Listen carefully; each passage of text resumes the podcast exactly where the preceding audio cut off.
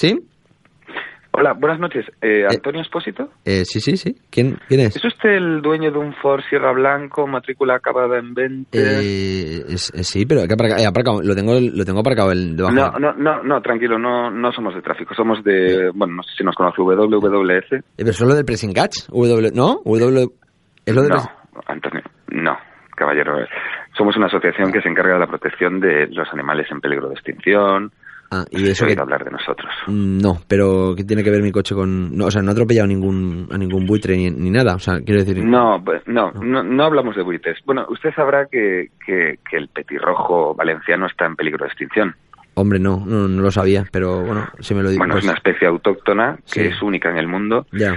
Y la estamos perdiendo, Antonio. La estamos perdiendo. Vaya, tenemos me- eh, localizadas a unas cuantas parejas, las tenemos Mm. etiquetadas, Ya. les hacemos un seguimiento y no sabemos por qué. Quizá el cambio climático no se reproduce, Antonio. Y esto Vale. es, es el adiós a una de las especies Sí. eh, insignes de, de nuestra comunidad. Vale, vale, pero eh, es que no entiendo la relación de mi coche todavía con el petirrojo. eh, Ah, bien, le explico. Eh, hay Bien, una de las sí, parejas a las que estamos bien. siguiendo, bueno, estamos siguiéndole desde hace tiempo porque han empezado a iniciar los rituales de aparejamiento, ¿de Mm, acuerdo? Sí. Es, es, es una pareja que normalmente habita en, Mm. bueno, no sé Sí. si conoce la parada de servicio 44 a las afueras. No, no, no, no, La no, V- no lo, cono- La no lo conozco, V30. pero, pero puede concretar un poco, es que no estoy entendiendo muy bien mm, la relación, no... O sea, la parada de servicio 40... Antonio, ¿usted va habitualmente a esa zona? Eh, En la V30, estación de servicio 43. Voy cerca de la estación de servicio, a veces sí, sí, sí. eh, A veces puede ser todos los sábados, a eso de las 10, 11 de la noche. Puede ser, mm, todos los, pero es que, es que sí, o sea, sí, voy todos los sábados a eso de las 10 de la noche. A ver, pero es que- Antonio, nosotros no estamos aquí para juzgarle. Simplemente sabemos que está usted realizando ciertas actividades en Sí, el descampado. sí, sí, eh, que nosotros, vale. a ver, no- la cámara no graba lo que está dentro del coche, pero vemos ¿Qué que cámara? ¿Cómo, cómo que cámara? ¿Qué cámara? Estamos haciendo el seguimiento a los petirrojos, se lo estoy intentando explicar, Antonio. La cuestión es que los petirrojos han empezado a reproducirse Pero- supuestamente imitando lo que usted está haciendo dentro de ese coche, que ya digo que no es nuestro asunto. Pero lo que le sí le vamos a pedir, notamos que lleva unas semanas ausentándose de esta actividad Pero- y le vamos a pedir que la retome lo antes Pero, posible espera, espera, porque espera, el espera, espera un petirrojo... momento, espera un momento. ¿Pero vosotros me veis?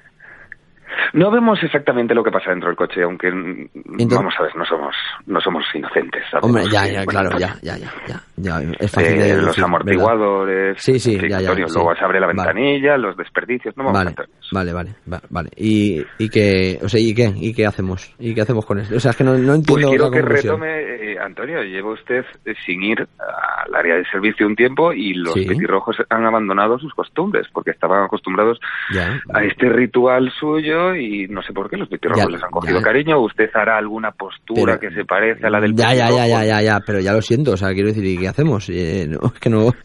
Pero va a volver usted a ir. Es que no, que vuelva lo antes posible. no voy a volver, eh, en principio, a esa zona. Eh, Antonio, estamos hablando del fin de una especie. Porque, ya. ¿Cuál es el motivo del que no vaya a volver?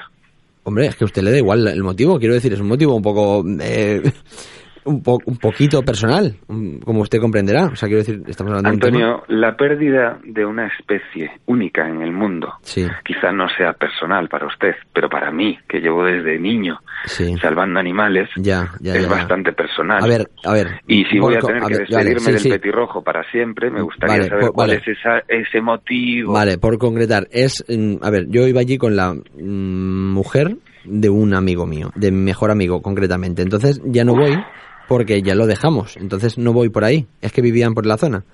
¿Sabes lo que te quiero decir? Entonces no voy a volver. Antonio, yo, yo- a ver, yo lo entiendo, Antonio. Es la amistad. Qué importante es la amistad. ¿eh? Es la sí, pero no hemos venido a juzgar eso. O sea, quiero decir, no puedo ir otra vez.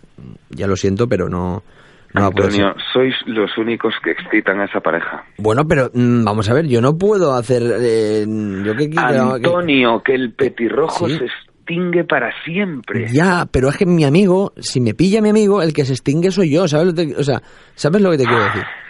Antonio, ¿puedo hacerle una pregunta personal? Ya que hablamos de temas personales. Eh, hombre, He estado curioseando, sé que usted está en la Sí. radio. ¿Me podría decir a Sí. quién vota? hombre, eh, bueno, ya le he dicho a quién me, quiero decir, con quién tengo relaciones. Vot- eh, Voto a la izquierda, o sea, a Podemos, eh, voto a Podemos, a la izquierda a Podemos, a, la- a Podemos voto, sí. Ajá. Usted sabe Sí. que la izquierda y el Partido Animalista siempre han ido de la mano, Pacma. Mm, Bueno, bien, ya, pero... ¿Usted sabe que Pablo Iglesias no dudaría ni un segundo mm, Bueno, en ofrecerse para que además no te estoy pidiendo ya, ya, ya, pero, que me dé... Que me, ya, pero que... mm, creo que, que- hasta hace poco disfrutabas de esa actividad Sí, disfrutaba, pero que, dé- que, que Pablo Iglesias haga lo que quiera. Es que no, no puedo, de verdad, no, no, no... Antonio me atrevo a decir que hasta Echenique lo haría dentro de sus Echenique lo haría también. O sea, ¿tú crees que lo, lo haría también? lo haría cualquiera Lo haría. cualquiera que tenga al petirrojo en su corazón Antonio Ya. Eh, bueno, y bueno, ¿y, qué, y qué- cómo lo, cómo, o sea, cómo se organiza esto? ¿Cómo lo tengo que hacer para que sea te rápido? voy a mandar un Excel y me alegra ¿Cómo un que Excel? por fin, que por fin, Antonio, te des Sí. cuenta de la importancia de esto. Te voy a mandar Pero- un Excel con todos los horarios. eh, ¿Pero qué horarios? ¿Los horarios que de vas qué? a tener que hacer. ¿Horarios Pues los de...? horarios de la actividad, no quiero mencionarla, Antonio. Ya, ya, pero yo, que yo usted tengo- va a tener que hacer en el área de servicio. yo soy de uno como mucho, quiero decir. Antonio, vamos a tener que mejorar eso, ¿eh? Vale, Dese bueno. cuenta que Bueno, esto es muy te- importante. tengo que empezar el, el programa. Envíeme el Excel y lo discutimos en otro momento, ¿vale? Ah, eh, Antonio, Vale. WWF Sí. quiere, quiere ofrecerle el gasto en profilácticos. Bueno, Vale, le no, no, bueno, vale, sí, sí, sí, pero tengo que empezar el programa ya, lo siento mucho. Gracias, ¿eh? Me envía, Gracias, me envía el Antonio. email, de nada, hasta luego.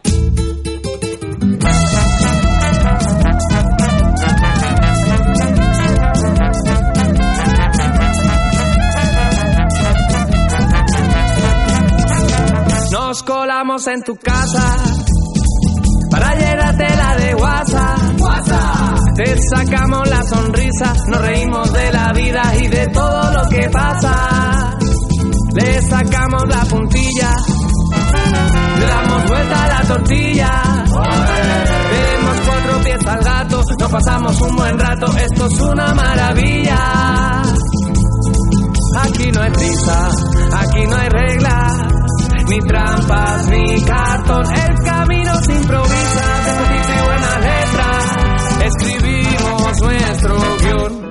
Mándame un selfie y te diré que me encanta tu mirada, tus labios, tus mejillas. En mi vida tú me sacas cada día una sonrisa. Muy buenas noches, bienvenidas y bienvenidos a Selfie Radio Show, una producción de la cremallera media para 99.9 Valencia Radio. Quizá nos estés escuchando hoy domingo a las 11 de la noche, hoy sábado en la reposición o el día y la hora que hayas tenido a bien elegir para escucharnos en el podcast en nuestra web oficial selfieradioshow.es. Si estás en estos momentos en Valencia y su provincia, nos estás sintonizando a través de la 99.9 de la frecuencia modulada, un clásico que resiste y convive junto a la 999.es, desde donde nos puedes escuchar si estás en cualquier parte del mundo.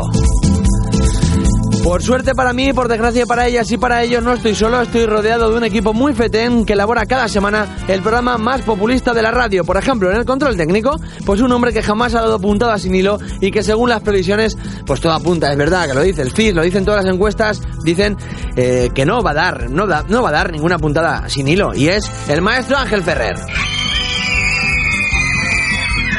Ahí lo tienes, y en el guion Dani Boy Rivera, que acaba de estar conmigo en nuestras llamaditas eh, de antes de empezar. Silvia Llorente, Mía, Feline Traed, Rufles y un servidor y el quinteto glorioso. La rana Mariana a la sintonía. Creatias, eh, al diseño y al soporte informático. Niklas a la fotografía de esta tercera temporada. Estudio La Cova a las grabaciones de voces. Y Mellow a la gráfica y a la multimedia. Y os voy a decir así rapidito porque quiero empezar ya. Hoy vamos a tener a un artista con todas las letras, con neón, con, mayúsculas, con... Bueno, es Jorge Calvo, que a mí me flipa y vamos a hablar con él dentro de un rato. Vamos a tener a Silvia Llorente con Cometas en el Cielo, a Mía Feline, que nos va a enseñar Black Sad.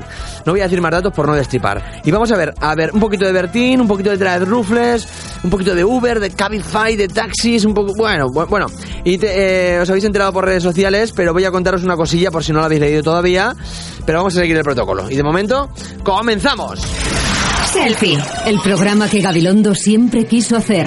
Con Antonio Expósito. Claro que sí lo quiso hacer, pero no pudo. ¿Por qué? Porque no tenía los perfiles de redes sociales que tenemos nosotros, fundamentales para hacer un programa populista y para hacer todo este tipo de cosas que nos gustan. Estamos, por ejemplo, en Facebook. Facebook.com barra Selfie Radio Show. Claro que sí, estamos también en Twitter. Arroba Selfie Radio Show. Bueno, recupera cualquiera de las 126 ediciones, cuando tú quieras, en el momento que tú quieras eh, y donde te apetezca. a través de nuestra web oficial. Selfieradioshow.es Bueno, y vamos a esperar un poco más para contaros algo muy importante para el devenir de este programa, pero yo soy muy impaciente y ya lo publicamos, no sé si fue ayer, el viernes, no me acuerdo ahora mismo, pero bueno, el viernes o ayer en, en las redes sociales. Para que os hagáis una idea, eh, mis amigos me llaman el corcuera, porque yo pues a lo mejor eh, voy al cuarto de baño de un bar, llamo a la puerta y si pasan 30 segundos y nadie contesta, pues pum, patadón y para adentro, ¿sabes lo que te quiero decir? Tengo como esa cosa impaciente. Pero bueno, voy a ir al grano, eh, con lo que os queremos comunicar, por si no lo habéis leído en, en Facebook y tal. El programa más populista de la radio cierra sus puertas y sus ventanas y su todo. Vaya, que finalizamos este proyecto, aunque nos ha regalado algunos de los mejores momentos de nuestra vida, al menos hablo por mí, y que nos ha hecho, de, nos ha hecho vivir eh, las ondas como jamás las habíamos vivido. Son tres años con vosotras y con vosotros, pero cuando un trabajo pues, no es rentable, vamos a decir así, económicamente, pues hay que pensar y tener muy en cuenta que una actividad que trae consigo tanto esfuerzo diario debe tener una recompensación, una compensación acorde por, por aquello de comer y todo eso, ¿no? Eh, haremos la edición de hoy haremos cinco más eh, y en, en esas en la última de esas cinco, digamos, pues nos despediremos como es debido de toda la gente que ha tenido a bien seguir las andanzas de este equipo en cada una de las 126 eh, que de momento hemos compartido, las 126 ediciones. Y bueno, ahora, eh, una vez dicho esto, Ángel, eh, ponme la canción que hubiera escuchado Hitler para perfilarse el bigotito, por favor. Es cierto que es muy triste estar haciendo un programa de radio sabiendo que la temporada que viene no va a continuar, pero cuando piensas que dejar de hacer Selfie Radio Show supone a la vez dejar de tener que fumarme por obligación cada semana los programas de Bertino Borne, Carlos Herrera, Pablo Motos, Javier Cárdenas y Risto Mejide, pues como que te cambia un poco la cara. ¿Sabes lo que te quiero decir? Eso sí que también te pasa un poco. Esto es como cuando muere alguien que estaba muy malito, muy malita, ¿sabes? Y vas al tanatorio y te encuentras a la gente diciendo, era lo mejor que podía pasar. Y dices, perdón, eh, lo mejor para quién, ¿no? Un poco eso. Suele coincidir que nunca es el muerto el que dice la frase de mierda. Eso suele coincidir que es así. Yo me imagino en el entierro del programa, eh, porque es lo que deberíamos hacer, aunque fuera por lo civil, eh, y seguro que habría gente diciendo eso de es lo mejor que podía pasar. Seguramente serían nuestras madres, ¿no? Que van a dejar de, de sentir un poco de vergüenza ajena eh, cada vez que enciendan el transistor. Voy a llamar a mi madre por si acá. ¿Qué pasa, gorda? Hola, hijo, ¿qué pasa? Pues nada, aquí estoy que, que mal día hoy estoy en el programa de Bertín, que me toca a mí hacer almuerzo hoy, mamá. Ah, vale, mira qué bien. La madre de Jesús Castro dice, mira qué bien, porque cree que el chaval le ha llamado solo para contarle así en plan anécdota su agenda del día. Pero, pero al final no. Y, y voy a hacer atún encebollado, más o menos como lo haces tú, o voy a intentarlo por lo menos. Tengo el, el trozo de atún ya, el pimientito verde, pimiento rojo, cebolla, ajo y orégano y pimentón dulce. Y ahora ya te queda echarle un chorrito de vinagre al atún. Vale, Cuando esté la cebollita, la cebollita bien pochada, Cuando esté la cebollita bien posada, echa el atún. Bueno, para que nos podamos situar, esto ocurrió el pasado 10 de mayo en Mi Casa es la Tuya, en la edición en la que Bertín invitó a su chocita al actor que acabamos de escuchar y a la actriz Paz Vega. ¿Vale? Hubo un momento eh, en que el chaval se quedó solo en la cocina mientras Osborne hablaba con Paz y casualmente llamó a su madre para que le dijera cómo cocinar un plato. Eh, digo yo, ¿eh? Así a modo de apunte. Con la cultura machista que tenemos en este país, eh, es habitual y está muy normalizado y muy naturalizado, por desgracia, que sea la mujer la que cocina en casa. ¿Vale? Lo tenemos muy naturalizado. Pero, pero, como todas y todos queremos que esto cambie, entre otras cosas porque ni está ne- remunerado ni cotiza la seguridad social, con lo cual la independencia económica de la mujer pues es un poquito nula, a lo mejor estaría bien, digo yo, que no se siga tratando a la madre como la que sabe hacer las cosas del hogar, como si eso viniera en el ADN o algo así. Mm, No sé, Eh, porque saber cocinar y planchar, hasta donde yo sé, sin ser científico, no tiene nada que ver con el género que uno tenga o una tenga. No lo sé, ¿eh? pero igual pensáis, mm, esto de llamar a la madre igual es casualidad, ¿no? Mm, Pero es que 10 días antes, en el programa con Antonio Orozco, Rosario Flores y Adrián Martín, pues también, también hubo performance. Mamá, que viene Bertín, que necesito que vengas. ¿Puedes venir o no? Vale, hijo, claro que voy. ¿Qué quieres? Que vamos a hacer un salmorejo, porfa. Vale, yo voy y Ven. te ayudo un poquito, pero escúchame, Antonio. Dime. Tienes que poner lo que yo te diga, ¿eh? Coge tomate de perita, pimiento, pepino, cebolla, un ajito. Si no quieren hecho medio, si no, no he hecho ninguno. Bueno, no te tardes, venga, ¿Vale? vente para va. Vale, ya voy para allá, adiós. Uma. Bueno, me, me gusta pensar que hubo un momento eh, en la historia en que Osborne pidió a los guionistas y a las guionistas que por favor intentaran reflejar su personalidad en el programa. Me gusta pensar que eso pasó así. Me, me encanta como imaginármelos, ¿no? Haciendo un brainstorming de estos a las 9 de la mañana, eh, proponiendo y descartando cosas y tal todo el rato, hasta que les quedara como un fascismo cocinado como al punto, ¿sabes? Ni muy hecho, ni, ni que se quede crudo, ¿no? Por, por ejemplo, tuvieron la idea de poner la bandera de Venezuela en la nevera. ¿Os habéis fijado con esto? Eh, ponen como la, como la ne- está como la bandera en la nevera. Eh, con eso quisieron reflejar pues un poquito su puntito golpista, pero que quedara muy bien, como muy de labor humanitaria, ¿no? Y luego se les ocurrió la idea brillante de homenajear, eh, homenajear, así entre comillas, a las madres con las sodas a los fogones que, que hemos escuchado, porque qué mejor manera de homenajear a una madre que alabando lo bien que se encarga de las labores del hogar. No sé, debieron pensar que después del bono de Bertín, eh, que por supuesto tiene bajo control y domina la situación, pues lo compensaría con alguna teoría de esas mágicas suyas. Yo podría, creo que asegurar que hemos vivido en un sistema matriarcal siempre, ¿no? O sea, mi, ma- mi madre es la que manda, el 90% de las casas ha mandado siempre, y aunque pueda parecer en algún momento que no, manda también, ¿no? Antonio Orozco eh, le habla de su caso personal y de forma simpática llama sistema matriarcal a la situación de su casa y aprovecha Bertín, porque se lo puede permitir, por supuesto, para apuntar una teoría respaldada por todas las estadísticas y por todos los estudios eh, existentes y es que parece ser que en este país el 90% de los hogares se rigen por el sistema matriarcal. ¿Qué dices? No sé si me te has sacado la estadística, hijo mío, pero en fin. Pero aquí mm, vendría el debate, porque Bertín Osborne, en su composición física y mental, ¿vale? O sea, lo imagináis, ¿no? Si hacemos un- una especie de esquema, ¿qué creéis que tiene más porcentaje? ¿De machismo o de cuñadismo? Quiero decir, ¿sabéis lo que quiero decir? ¿Pensáis que puede contener más trazas de machista o de cuñado? Porque sería muy discutible. Oye, está buenísimo, ¿eh? Por Sí, ha hecho mi madre, ha hecho Pues mi muy madre. bueno. Claro, está un poco fuertecito porque le he metido yo un poquito más de vinagre y de ajo, le Pero a mí yo. me ¿eh? gusta, sí, está Le muy bueno. yo. Ojito, ¿eh? Ojito. Aunque se intuye por lo que dice Orozco, voy a explicar la situación. Hacen ir a la madre de Antonio hasta, hasta su casa para hacer el salmorejo, ¿vale? Eh, cuando llega la hora de comer, la mujer se tiene que ir a recoger al hijo de Orozco y por tanto no se puede quedar a degustar el plato que ella misma ha cocinado, ¿vale? Eso pasa así. Y entonces coge Bertín con todos sus santos cojones y decide de forma unilateral que ese mejunje no está bueno así y que hay que echarle un poquito de vinagre extra. Dice, esto no está bueno así, esto hay que echarle un poquito. Entonces luego ya, eh, si alguien comenta pues alguna cosita, él dice, bueno, pues si alguien lo comenta, pues ya lo saco a colación. Pero si no, oye, mm, viene, una, viene la mujer a hacerte la comida y tú coges y con tus santos cojones dices que no, que eso no está bien, así que hay que ponerle un poquito de vinagre. A todos nos han pasado cosas raras, ¿verdad? Te pasan muchas cosas. ¿A ti qué? Yo me he caído, yo, se hundió el escenario. Subí por las escaleras, ah, empezó la- todo el mundo, los músicos a tocar, pego un salto en Venezuela. ¡Pa! Y eh. Abajo. me fui abajo un socavón. Qué barbaridad. Sí, sí, bueno, no sé, sí, me pegué un leñazo de narices, pero oh, el- lo, lo que me acuerdo yo es el O colectivo. Oh, Como, como dije hace un par de semanas, esto no, es un deseo, ¿vale? Solo una hipótesis. Pero ¿os imagináis que Bertín fallece en directo, en pleno concierto, por accidente, en Venezuela? Ojo, ¿eh? Ojo, porque el día siguiente el Partido Popular pidiendo en el Congreso que Podemos condene la muerte, por supuesto. eh, que suena chiste. Igual dices, hostia, qué chiste. No, no, no, no, no, no. Es que yo creo que pasaría exactamente así. O sea, si muere Bertín en un escenario en Venezuela, seguro que el día siguiente a Podemos le toca salir a condenar la muerte de Bertín en un escenario. Sería así. O sea, parece surrealista, pero sería así.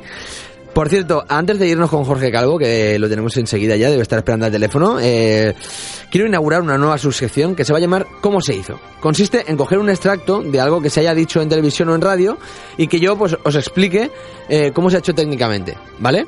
Bueno, pues hoy, cuida, hoy en ¿Cómo se hizo? ¿Cómo se hizo la intro de Mi casa en la tu- es la tuya con Antonio Orozco? Decía Wagner que el instrumento más antiguo, verdadero y bello es la voz humana. De eso sabe mucho mi invitado de hoy.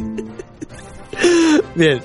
Eh, estáis delante del ordenador o del móvil, ¿vale? ¿No estáis? ¿Tenéis un móvil o un ordenador delante? Vale, pues por favor abrid Google y poner, poner cita célebre sobre la voz, ¿vale? Ahora id a la tercera entrada, que debe ser la de la revista muy interesante, ¿vale?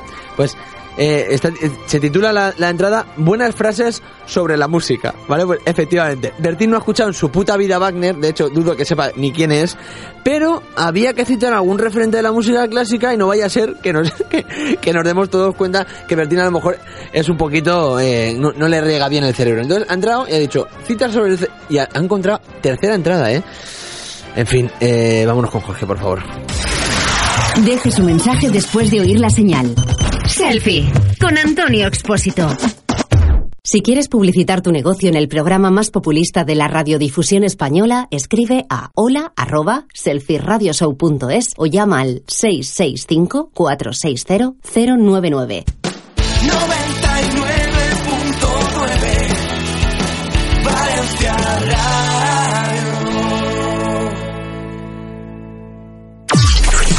Selfie, el único programa con un presentador que sabe quién mató a Kennedy. En 99.9 Valencia Radio. Y continuamos en 99.9 Valencia Radio y te voy a recordar que estamos en algunos sitios donde puedes eh, seguir las actualizaciones del programa, donde puedes seguir nuestras noticias, donde puedes ver todo lo que hacemos, los invitados, las invitadas, bueno, un poco el, el trajín, ¿no? Que lleva un programa de radio y lo puedes seguir a través de nuestras redes sociales. Estamos, por ejemplo, siempre prestos y dispuestos, que creo que se dice así, ¿no? Eh, a través de Facebook. Facebook.com barra Selfie Radio Show. También estamos normalmente, también de forma habitual, en lo que es el- la red social esta del pajarito, esas cosas. Estamos también en Twitter. Arroba Selfie Radio Show. Y puedes escuchar cualquiera de las ediciones que llevamos emitidas. eh, bueno, puedes recuperar cualquiera de ellas, incluso la de esta noche cuando, cuando acabe el programa, a través de nuestra web oficial. Selfieradioshow.es. Bueno, eh, alcanzamos ese momento de la noche que vivimos gracias a las amigas del Camerino de Ruzafa, que es un rincón en la ciudad de Valencia, en el que te vas a sentir como una auténtica estrella a punto de salir a escena a darlo todo. Esto está en calle Cura Femenía número 16, pegado a la calle Cádiz, en el barrio de Ruzafa de Valencia y en el camerinoruzafa.com si lo quieres ver a través de internet. Y esta noche recibimos en el programa más populista de la radio a un hombre al que le encanta interpretar obras de Ramón María del Valle Inclán, porque además de su calidad dramatúrgica, pues eh, se da la casualidad que cuando hace este tipo de trabajo se le traen bandejitas de croquetas con forma de corazón. Y oye, tú dices, Luces de Bohemia está guay. Pues sí, está bien, pero una bechamel bien preparada también está prácticamente un poco también a la altura de Luces de Bohemia, ¿por qué no decirlo? Estuvo trabajando en una empresa en la que había mucha presión, sobre todo en el proyecto Iceberg, que iba como con un par de semanas de retraso en la producción y tal, y él cuando iba a la máquina de comida, pues se veía una chocolatina abandonada, eh, bien pues porque se le hubiera olvidado a alguien recogerla, o bien porque por la falta de autoestima de la máquina, pues él aprovechaba y la cogía, como hubiéramos hecho todos y todas por otra parte. Hace 22 años ingresó en la policía, Estuvo haciendo las prácticas con un sargento que nunca acertaba a la hora de abrir la puerta eh, y se vino tan arriba en ese periodo de aprendizaje que tenía si era necesario al hijo y a la mujer del concejal de distrito donde él patrullaba, porque otra cosa no, pero nuestro invitado de hoy siempre ha sido de tratar a todos y a todas por igual y si por ejemplo llega un inglés a hospedarse donde él está viviendo, no tiene ningún tipo de problema en darle una cama entre vacas y gorrinos eh, ni en ponerle para comer pues un poquito mejor de gato asado, así un poquito con un poquito de pan. Eh, a este hombre le gustan las canciones con estribillo eh, y por su culpa, como me pasa casi siempre, con los invitados e invitadas, eh, pues me he enganchado a una canción y llevo toda la semana tarareándola. El señor al que voy a saludar ahora mismo es capaz de, de- de decirte mientras te sirve una fabadita con su tocino que te ve más delgada que cuando estabas gorda gorda y más gorda que cuando estabas flaca flaca. Y desde hace un tiempo no intenta negociar los precios de las operaciones en las que participa porque le podrían enseñar fotos de Marrakech y de repente pues eh, te, te ves ahí que en vez de mejorarte la oferta pues podrían empeorártela mucho y puede ser un jaleo al final. Por cierto, no sé si sabéis que el actor con el que vamos a hablar hoy tuvo un ejemplar de Super Pop guardado, eh, aunque cuenta la leyenda que lo perdió en una de las mudanzas o lo que sea, la perdió. Parece ser que la portada ponía que se separan las acuario, eh, un titular así como otro cualquiera, se separan las acuario. No vamos a demorarnos más para darle la bienvenida porque creo que lo tengo al otro lado del teléfono, uno de los mejores artistas de este país. Muy buenas noches, don Jorge Calvo. Muy buenas noches, pero, pero qué maravilla de presentación. Un aplauso para Jorge Calvo, por favor. Un aplauso para ti. Para ti, qué buena esa presentación. Me has dejado muerto. Hombre, es un poco eh, tu vida de alguna manera mezclada con vida de más gente, eh, también te digo. Eh, Sí, pero como- muy bonito, es muy bonito, muy bonito, muy bonito, qué sorpresa. Oye, ¿cómo estás? Antes de todo, eh, ¿qué, qué, qué Pues tal bien, te trata mira. la vida, Jorge Calvo? Pues mira, estoy des- descansando ahora mismo, Ah, eh, después de, de un día de descanso, nunca mejor dicho, porque estoy ahí haciendo unas sesiones en una película y, y la verdad es que bien, viviendo un momento bastante bueno, de, de- eh, tranquilo, porque después de un año de gira, Claro. que ha sido una gira muy intensa con Invencible, eh, ahora hay un poquito de respiro, aunque tenga estas sesiones de la película, pero, pero bueno, es una temporada más, más tranquila hasta finales de agosto, o sea que, No que bien, bien, mal. bien, estamos bien. Oye, eh, a los compañeros de Onda Verde les dijiste que te gusta mucho Hot Chip, que es tu grupo favorito, y entonces hemos Sí. decidido que, oye, toda la entrevista pues vamos a ir escuchando discos de Hot Chip de fondo. Va a ser esta la, alegría, la banda sonora. Qué bien. Esto es lo que hemos decidido. Te- también te digo, no me preguntes por qué, pero eh, porque no, no sé muy bien por qué, pero hay ciertos invitados, ciertas invitadas que de repente cuando te pones a documentarte te das cuenta que tienen como un entrevistón con Jesús Quintero y yo creo que tú eres uno de esos. O sea, ¿no? ¿No lo? No sé, si tú lo dices, ¿No? si tú lo Es un- dices, es un poco yo, sé que- yo, yo creo que te docu- documentas muy bien, o sea que, que algo, algo intuirás, no sé, no sé. Yo, yo lo veo, lo veo como muy, no sé, te veo como muy para sentarte enfrente de Jesús Quintero. Creo que te sacaría buen, buen provecho, tío. No sé, es de. es- Porque hay que decir Jorge Calvo actor o Jorge Calvo artista. ¿Cómo es correcto? ¿Cómo sería lo más correcto de las dos? ¿Tú qué crees? Bueno, lo de Jorge Calvo Actor vino un poco por, por, por poner el, el nombre a, Al Twitter. a un correo, a- sí, a Twitter y todo eso, porque como había muchos Jorge Calvos, Claro. es, un nombre bastante común, entonces bueno, para la gente que me buscaba lo vi como más sencillo, entonces por eso puse lo de Jorge Calvo Actor, no tuvo, no tuvo otra, otra historia. Pero si hay que poner una verdad es que tarjeta- ha ido bien, ¿eh? Si hay que poner una tarjeta de presentación, ¿qué ponemos? ¿Actor o artista? ¿Cómo te, te gusta a ti más? O sea, ¿cómo te sientes tú más? ¿Actor o artista en general? Pues bueno, yo, a- a- quizá últimamente me, identifico más con lo de actor, pero a mí lo de artista me gusta casi más, es más Sí, completo, más se abre más a, a- Jesús Quintero, eso que has dicho de Jesús Quintero, sí, porque toca como muchos palos muy distintos. sí, Es que sí, nosotros como no sabíamos muy bien cómo definirte, porque eh, realmente yo creo que eres como muchas cosas a la vez, lo que he hecho es acudir a, a la gente que sabe sobre estas cosas de los escenarios, ¿vale? Mm. Y, y en concreto he ido a gente que sabe mucho sobre ti, ¿vale? Para que me Ah. pudieran ayudar. Entonces, en esta búsqueda, de toda esta búsqueda, hemos sacado como una conclusión. Yo la tengo ahora mismo en forma de documento sonoro, la conclusión, digamos. eh, entonces, no sé si quieres que la escuchemos. Es un poco como para abrir una entrevista que yo creo que está bien, para concluir un poco cómo sería Jorge Calvo, actor o artista. ¿La ponemos o qué? El, el A documento. ver, sí, sí, ¿Sí? sí, sí, sí, sí, sí, sí, estoy ahí expectante, a ver qué vas a hacer.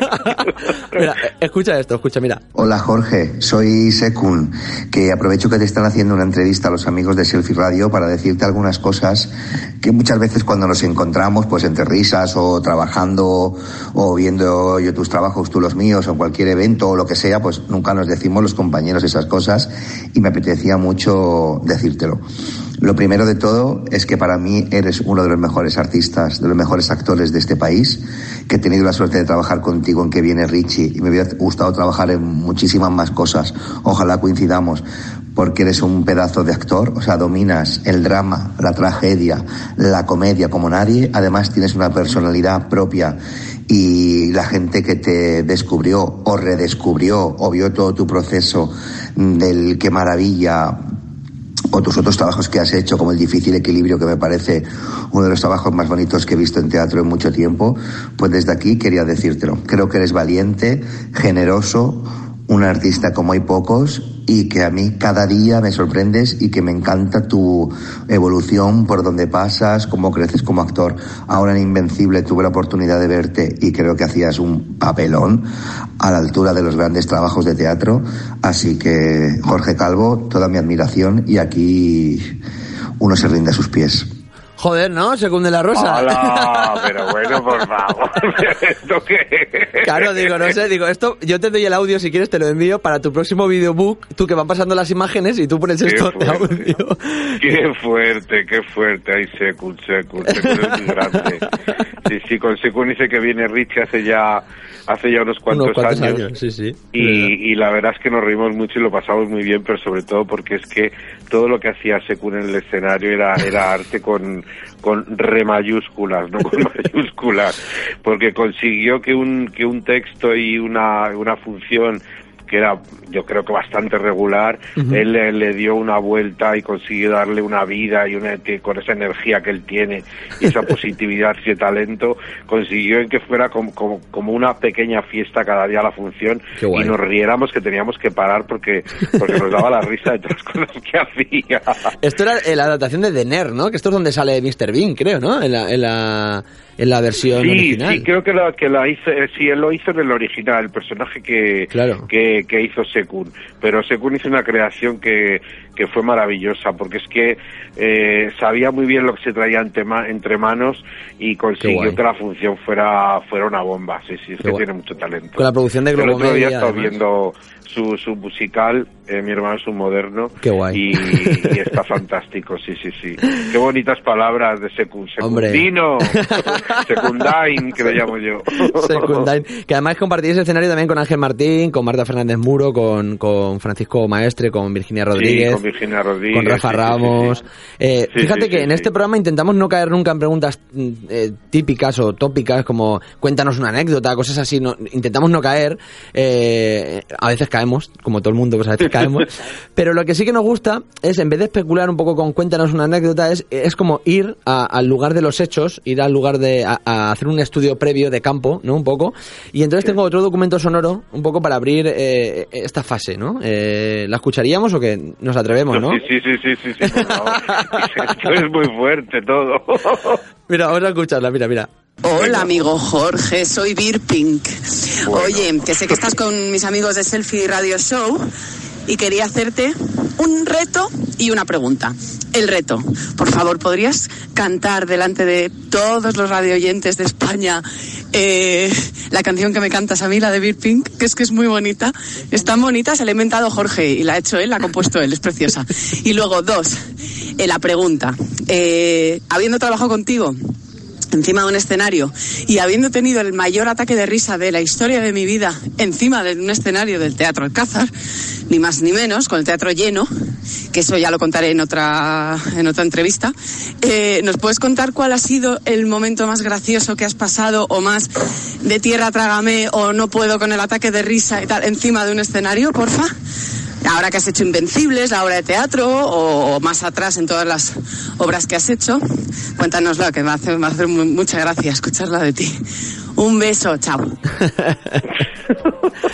Bueno, la canción, la canción que dice Bill Pink es una absurdez, pero enorme, que yo la canto. Ah, que, que- que tú la podrías cantar perfectamente, ¿no? Ahora mismo aquí en el programa se podría, se podría Sí, dar el sí, caso, es, es muy, sí, sí, sí. es. Mira, lo canto. Cántala. Bir Pink, Bir Pink,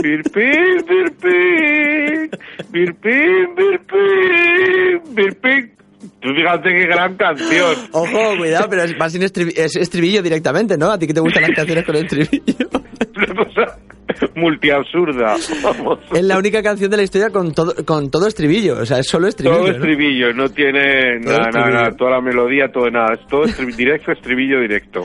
Oye, y eso que dice él- ella de, de las risas en mitad del, del- de la obra que no te puedes aguantar y salen al final, eso es un poco putada también, ¿no? ¿O qué? Sí, la- bueno, la verdad es que eso eso pasó mucho en que viene Richie. Sí, Ahí ¿no? pasaba mucho. Luego pasó otra vez que fue más dramático haciendo un pirandelo, Uh. haciendo así, eso si os parece, que era todo un drama. Y un día no- no- nos dio la risa y fue un espanto porque es que no, no había manera de parar. Pero yo recuerdo, fíjate, la, la, la más fuerte fue en una secuencia que había en Manos a la Obra. Ojo.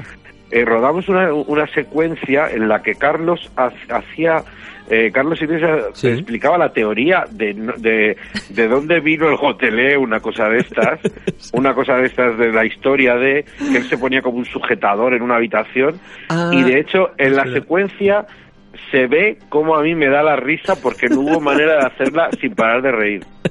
Creo que es la vez que más, que más, más, más, más, también has con. Luis Figes.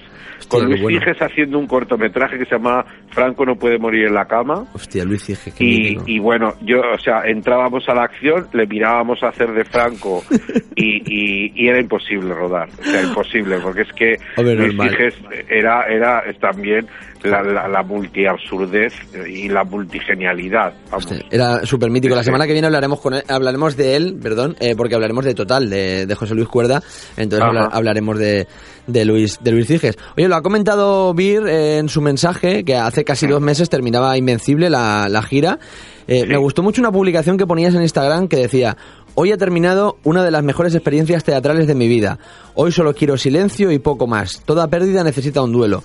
Dice que sueno dramático, pues sí. ¿Y qué? Mañana ya tengo que viajar y empezar otra nueva aventura, eh, pero esta va a costar soltarla. Y digo que me gustó mucho porque es como reivindicar un poco el derecho que tenemos todos también a, a tener un poco de tragedia en la vida, ¿no? Que parece que ahora hay que estar feliz eh, como por obligación todo el rato, ¿no? O sea, Sí, como- es como, bueno, ha acabado, venga, pues ya mañana es otra cosa, pues no sé qué, pues no, porque la realidad es que has estado conviviendo durante nueve meses con, Claro. con unas personas diariamente, es, es una, un- una, una familia que se construye durante un año, Claro. intensa porque viajas, eh, compartes hoteles, eh, horas en el escenario, horas fuera de él, co- el- elegir, elegir la vida durante nueve meses con ellos y de repente un Te buen día cortan. se acaba todo. Claro.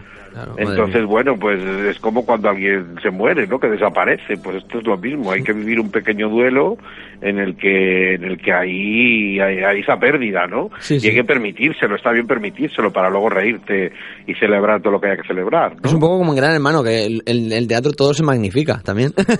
Pues sí, sí, sí, un poco. Es que es un poco eso, todo se magnifica, efectivamente, claro.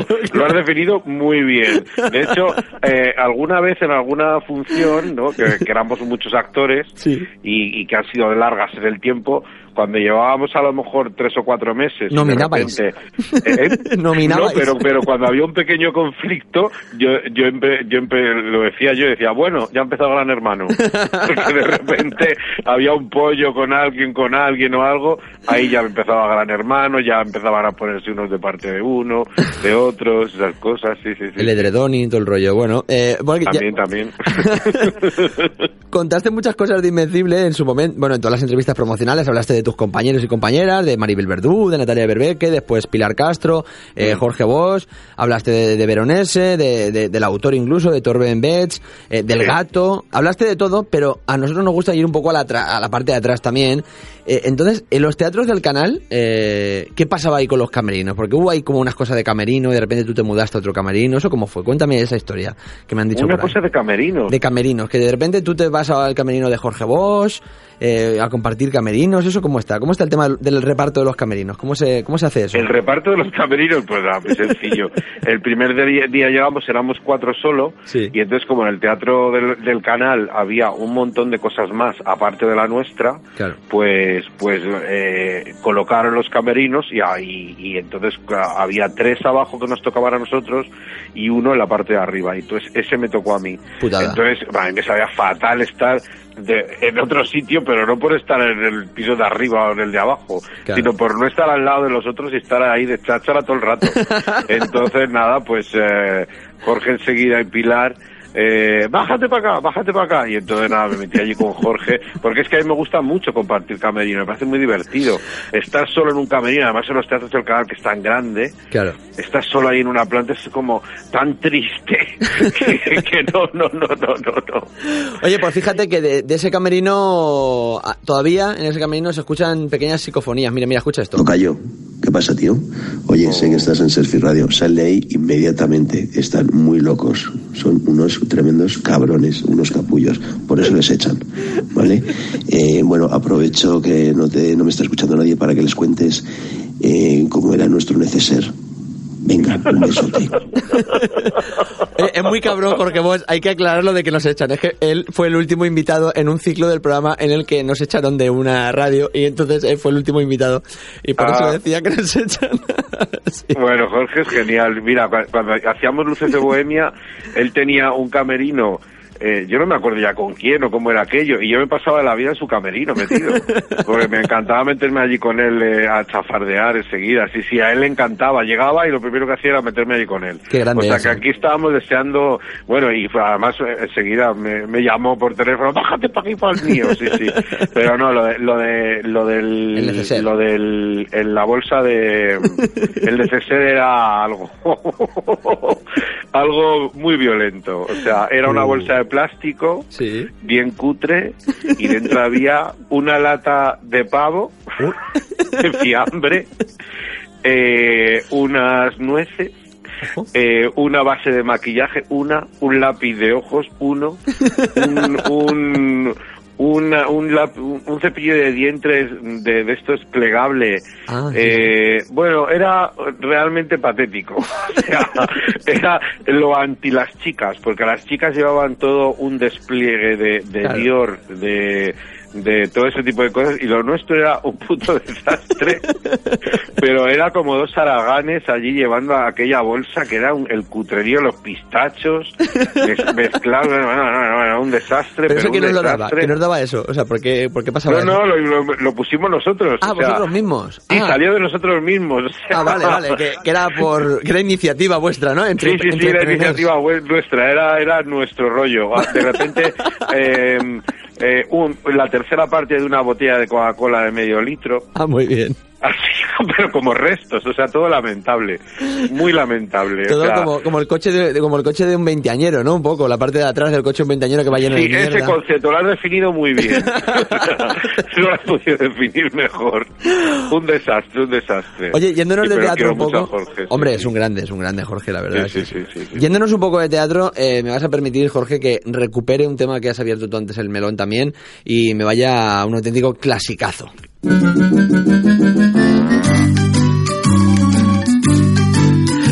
Yo no sé si te lo he contado alguna vez. eh, bueno, nos hacen, pr- primero de todo, nos hacen cabeceras de series como antes. ¿Estamos de acuerdo en eso? Pues mira, es que no veo las He decidido que si no salgo yo no las veo. Ah, muy bien. Pepe Rubianes decía que cuando él no hablaba se aburría, así un poco en esa, en esa Claro. línea. Es Claro, pues yo creo, eh, además es que cada vez me identifico más con Pepe Rubianes, o sea que mira, me gusta mucho que has, que has dicho esto, no lo sabía, pero, pero sí, sí, sí, sí. Pues sí, sí. Vale, pues bueno, no se hacen cabeceras como las de antes. Y yo no sé si te lo cuento alguna vez, pero yo con 13 o 14 años me disfracé de, de protestato leal Jumilla en el colegio. Esto es real. Ay, qué fuerte, esto no lo sabía yo. Pues te lo juro que me disfracé de, de Tato cuando era, cuando era niño. Me Qué disfracé. fuerte. Sí, sí, sí, Qué sí. fuerte. Es verdad. Y yo, eso sí que lo sabes, que soy bastante friki de las series, eh, muy friki. Ujú. Y tengo una curiosidad de esta serie, fíjate, y llevo toda la semana dándole vueltas, ¿eh? Eh, te, te la quiero preguntar, eh, porque es algo, es algo muy bonito, en realidad. Eh, como hemos visto en tu Instagram, eh, en varias publicaciones, hace 10 años que, que se fue tu madre, tu, tu Olivia, lo has comentado muchas veces Sí. en Instagram. Eh, Has dedicado palabras, palabras preciosas en, en- en esa red social. Eh, y no sé si te, supongo que te acuerdas, pero la pregunta es si era un homenaje, porque la madre de Tato en Manos a la Obra también se llamaba Olivia. Entonces, sí, fue una cosa, fue una, sí, era, era una cosa así de estas... de homenaje. eh, sí, homenaje, sí, sí, sí, sí, sí. Qué guay, yo- es que lo estaba, me estaba acordando el otro día y digo, hostia, digo, yo, yo diría que se, y lo comprobé, digo, pues sí que se llama Olivia, verdad. O sea que sí, Sí, que era un sí, no homenaje. sé, por, no sé por qué ocurrió, pero, pero, pero fue algo como, yo creo que fue un poco porque yo, yo no vi, mi madre vivía en Valladolid Claro. y yo vivía en Madrid desde hacía ya muchos años y era un poco, bueno, homenajearla un poco ahí, ¿no? Que luego con el tiempo la verdad es que lo he pensado, digo, ¿quién me mandaría a mí, no? Ponerle el nombre al personaje, es como, pff, pero bueno, esas cosas que en el momento haces, pues porque te salen y... Claro, pero está guay. está. Pero sí, sí, sí, estaba puesto pensado por eso, sí, sí. Qué guay, yo lo estaba pensando el otro día, digo, igual es casualidad, igual, igual no se acuerda y es que era casualidad y tal, pero bueno, mira, me, me alegra. Oye, y hay un tema también que me flipa mucho, eh, y es que ha sido a rodar ya con Terry Gilliam a, eh, esa versión tan propia y tan maldita de la novela de, de Cervantes, eh, El hombre que mató a Don Quijote, eh, que como cualquiera que, a que le guste el cine sabe, lleva más, casi 20 años intentándose hacer, pero no ha habido manera por diferentes historias y tal. Ahora que has rodado ya eh, en, la, en la peli, ¿podemos confirmar que estás vivo, estás bien, no te falta ninguna parte del cuerpo, estás todo, estás entero? Estoy entero, entero verdadero. Sí, sí, sí, sí. Digo, y bueno, él también, él también. Él también, vale. Él está bien, o sea, no ha pasado nada, no ha habido heridas de momento, no ha habido ningún tipo Nada, de... nada, nada. Además está ya a punto de, de acabar de rodarse porque esta semana que viene la terminamos. Termináis ya, porque tú estás ahí ya, estás con el rodaje, estás hasta el viernes, sí, creo. estoy aquí, hemos rodado dos días ya aquí en Fuerteventura. Qué guay. Bueno, hace ya un mes rodé en, en un pueblo de Navarra y, y esta semana que entra eh, ruedo también un par de días y la película ya se termina. Que estuvieron en Toledo por ya. fin ha podido hacerla. Joder, por fin, madre mía, ¿eh? Porque creo que él decía que llevaba como de, eh, desde 1991 la primera vez que pensó, que pensó en Don Quijote, en, en la... Sí, sí, sí, sí. Además, luego no es el Quijote la película, o sea que, que no. Es el Quijote, pero es una versión muy libre del Quijote, o sea que Claro. no vamos a ver el típico Quijote y Sancho Panza, no, no, no. no Porque tú eres Sancho, Es pero otro- es otro Sancho, ¿no? Es otra cosa... Sí, pero, pero es un Sancho que sale dentro de la película. Bueno, es que no puedo contar nada, además, porque nos tienen prohibido contar, Contar. por contrato ninguna nada de la película, ¿no? Ya, pero pero acá- yo creo que es una historia muy buena, muy chula y muy sorprendente. Es muy distinta a la que al guion de hace 20 años, porque el guion ha cambiado mucho, Sí. Pero es muy mágica. Yo creo que, que va a estar muy bien. He leído algún detalle porque decía que antes era un cineasta, un joven cineasta, ya era como un publicista o algo así. Algún detalle he leído en el Y país. ahora es un publicista, sí, sí, sí, sí. Eso es, Pero eso es. vamos, son dos actores con mucho peso los que están llevando eh, el protagonismo de la peli. Adam Driver. Adam Driver y Jonathan Price y, y son dos grandes y bueno, yo creo que están haciendo un trabajo muy bueno. Qué guay, es que además tú en el año 2000 ya fuiste a, a ensayar, no llegaste a rodar, pero sí llegaste a ensayar en aquella sí, cosa. sí. Sí, sí, estuve con todo el proceso, ensayando, montando el burrito, todo el lío, hablando mucho, porque entonces sí que el personaje tenía tenía muchas secuencias con mucho texto, pero todo eso cambió y ahora se ha quedado una cosa muy chiquitita. Ah, un pero sí, sí, estuve ensayando entonces. Eh, pero mola, joder, ya solo la anécdota ya le puedes contar a, a- vamos, a tus familiares, a todo el mundo, a tus amigos que has estado en esa peli, que esa peli es como la mítica del Sí. cine, es como el... Sí, es una película mítica ya, porque además se hizo aquel documental Lost in La Mancha, que era una maravilla, Sí, es que estaba basado en el, bueno, en la mala suerte que tuvo con la película y los tal. cazas y todo eso. Sí, sí, sí, sí, sí, sí, no, es, es muy chula, muy chula. Que la gente busque el documental que está para, para poderlo ver. Oye, y además de que un señor se tire más de 20 años persiguiendo un sueño o una idea eh, que, que tiene, como en el caso en el caso de Terry, hay otra cosa muy inédita en el mundo del show business y es que un espectáculo de variedades sea tan coreado o más que un equipo de fútbol.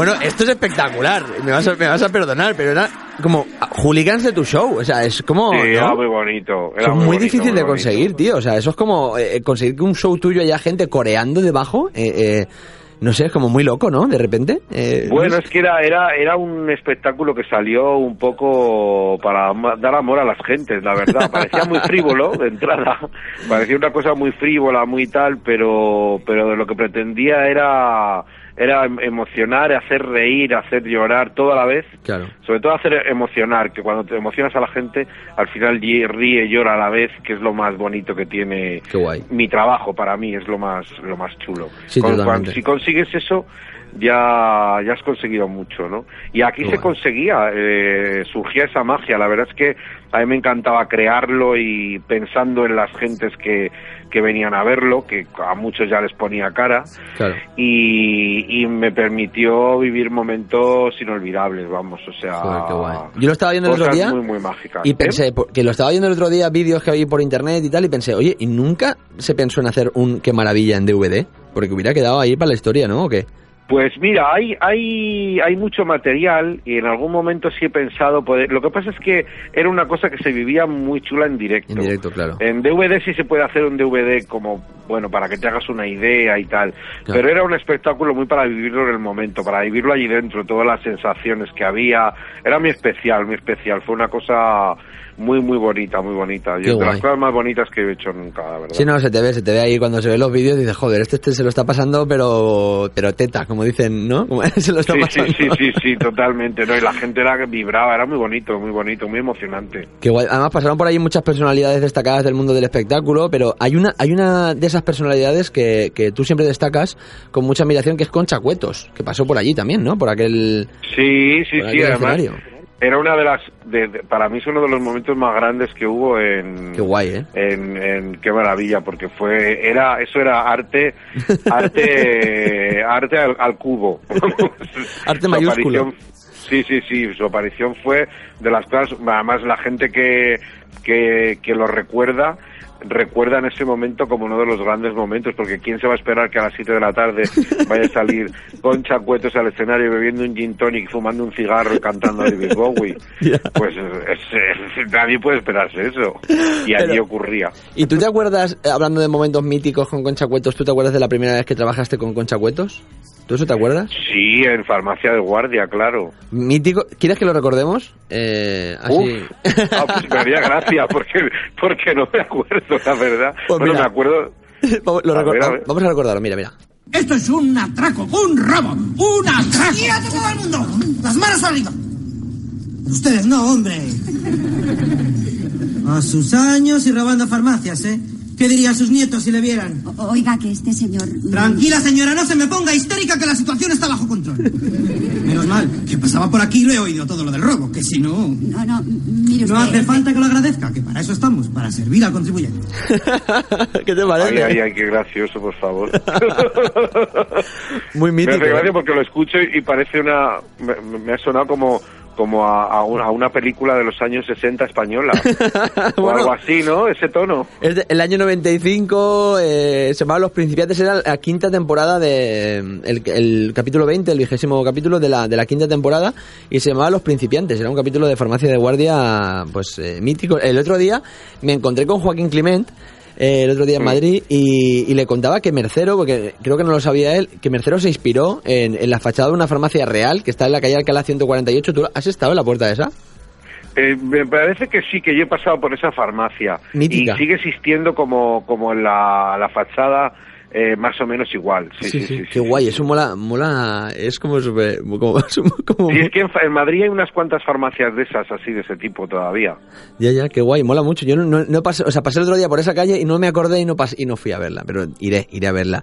Oye, ¿y de qué maravilla hablábamos de, de- bueno, de ese, ma- ese maravilloso Isaías, que, que era el, el, el protagonista, digamos, que se vestía de mujer porque creía que así llegaría el éxito con su público homosexual?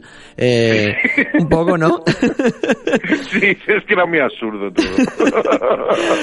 Y siguiendo- Sí, él decía que, que así los homosexuales estarían más cómodos. Decía, yo antes me vestía, decía, yo antes me vestía de, de Emilio Tucci, pero, pero vi que no, no os interesaba. En cambio, si me he visto así, sí os intereso. y tiene una parte de verdad, ¿eh? no te Sí, ¿no? creas. Tiene una parte ahí como Sí, sí, folclórica, eso de, de los Sí, locales sí, de sí, sí, ambiente. tiene una parte de verdad. Es verdad, es verdad. Sí, sí. Oye, pues siguiendo en esta línea de personajes femeninos, masculinos y tal, hay una propuesta teatral, tenemos una propuesta teatral de alguien que quiere hacerte una consulta sobre este tipo de temas. Es otro documento sonoro que tenemos.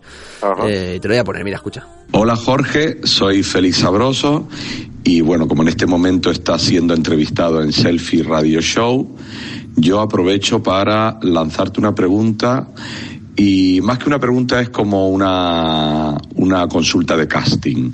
Yo he visto que Blanca Portillo ha interpretado en muchas ocasiones papeles masculinos como Hamlet, Torquemada y pensaba eh, en el efecto contrario, ¿no? Por ejemplo, ¿quién podría hacer de mm, eh, Bernarda Alba, por ejemplo. Y pensaba, te voy a dar tres opciones y tú tienes que elegir la que consideres mejor. A. José Coronado. B. Imanol Arias. C. Luis Tosar. ¿Quién sería para ti una buena Bernarda Alba?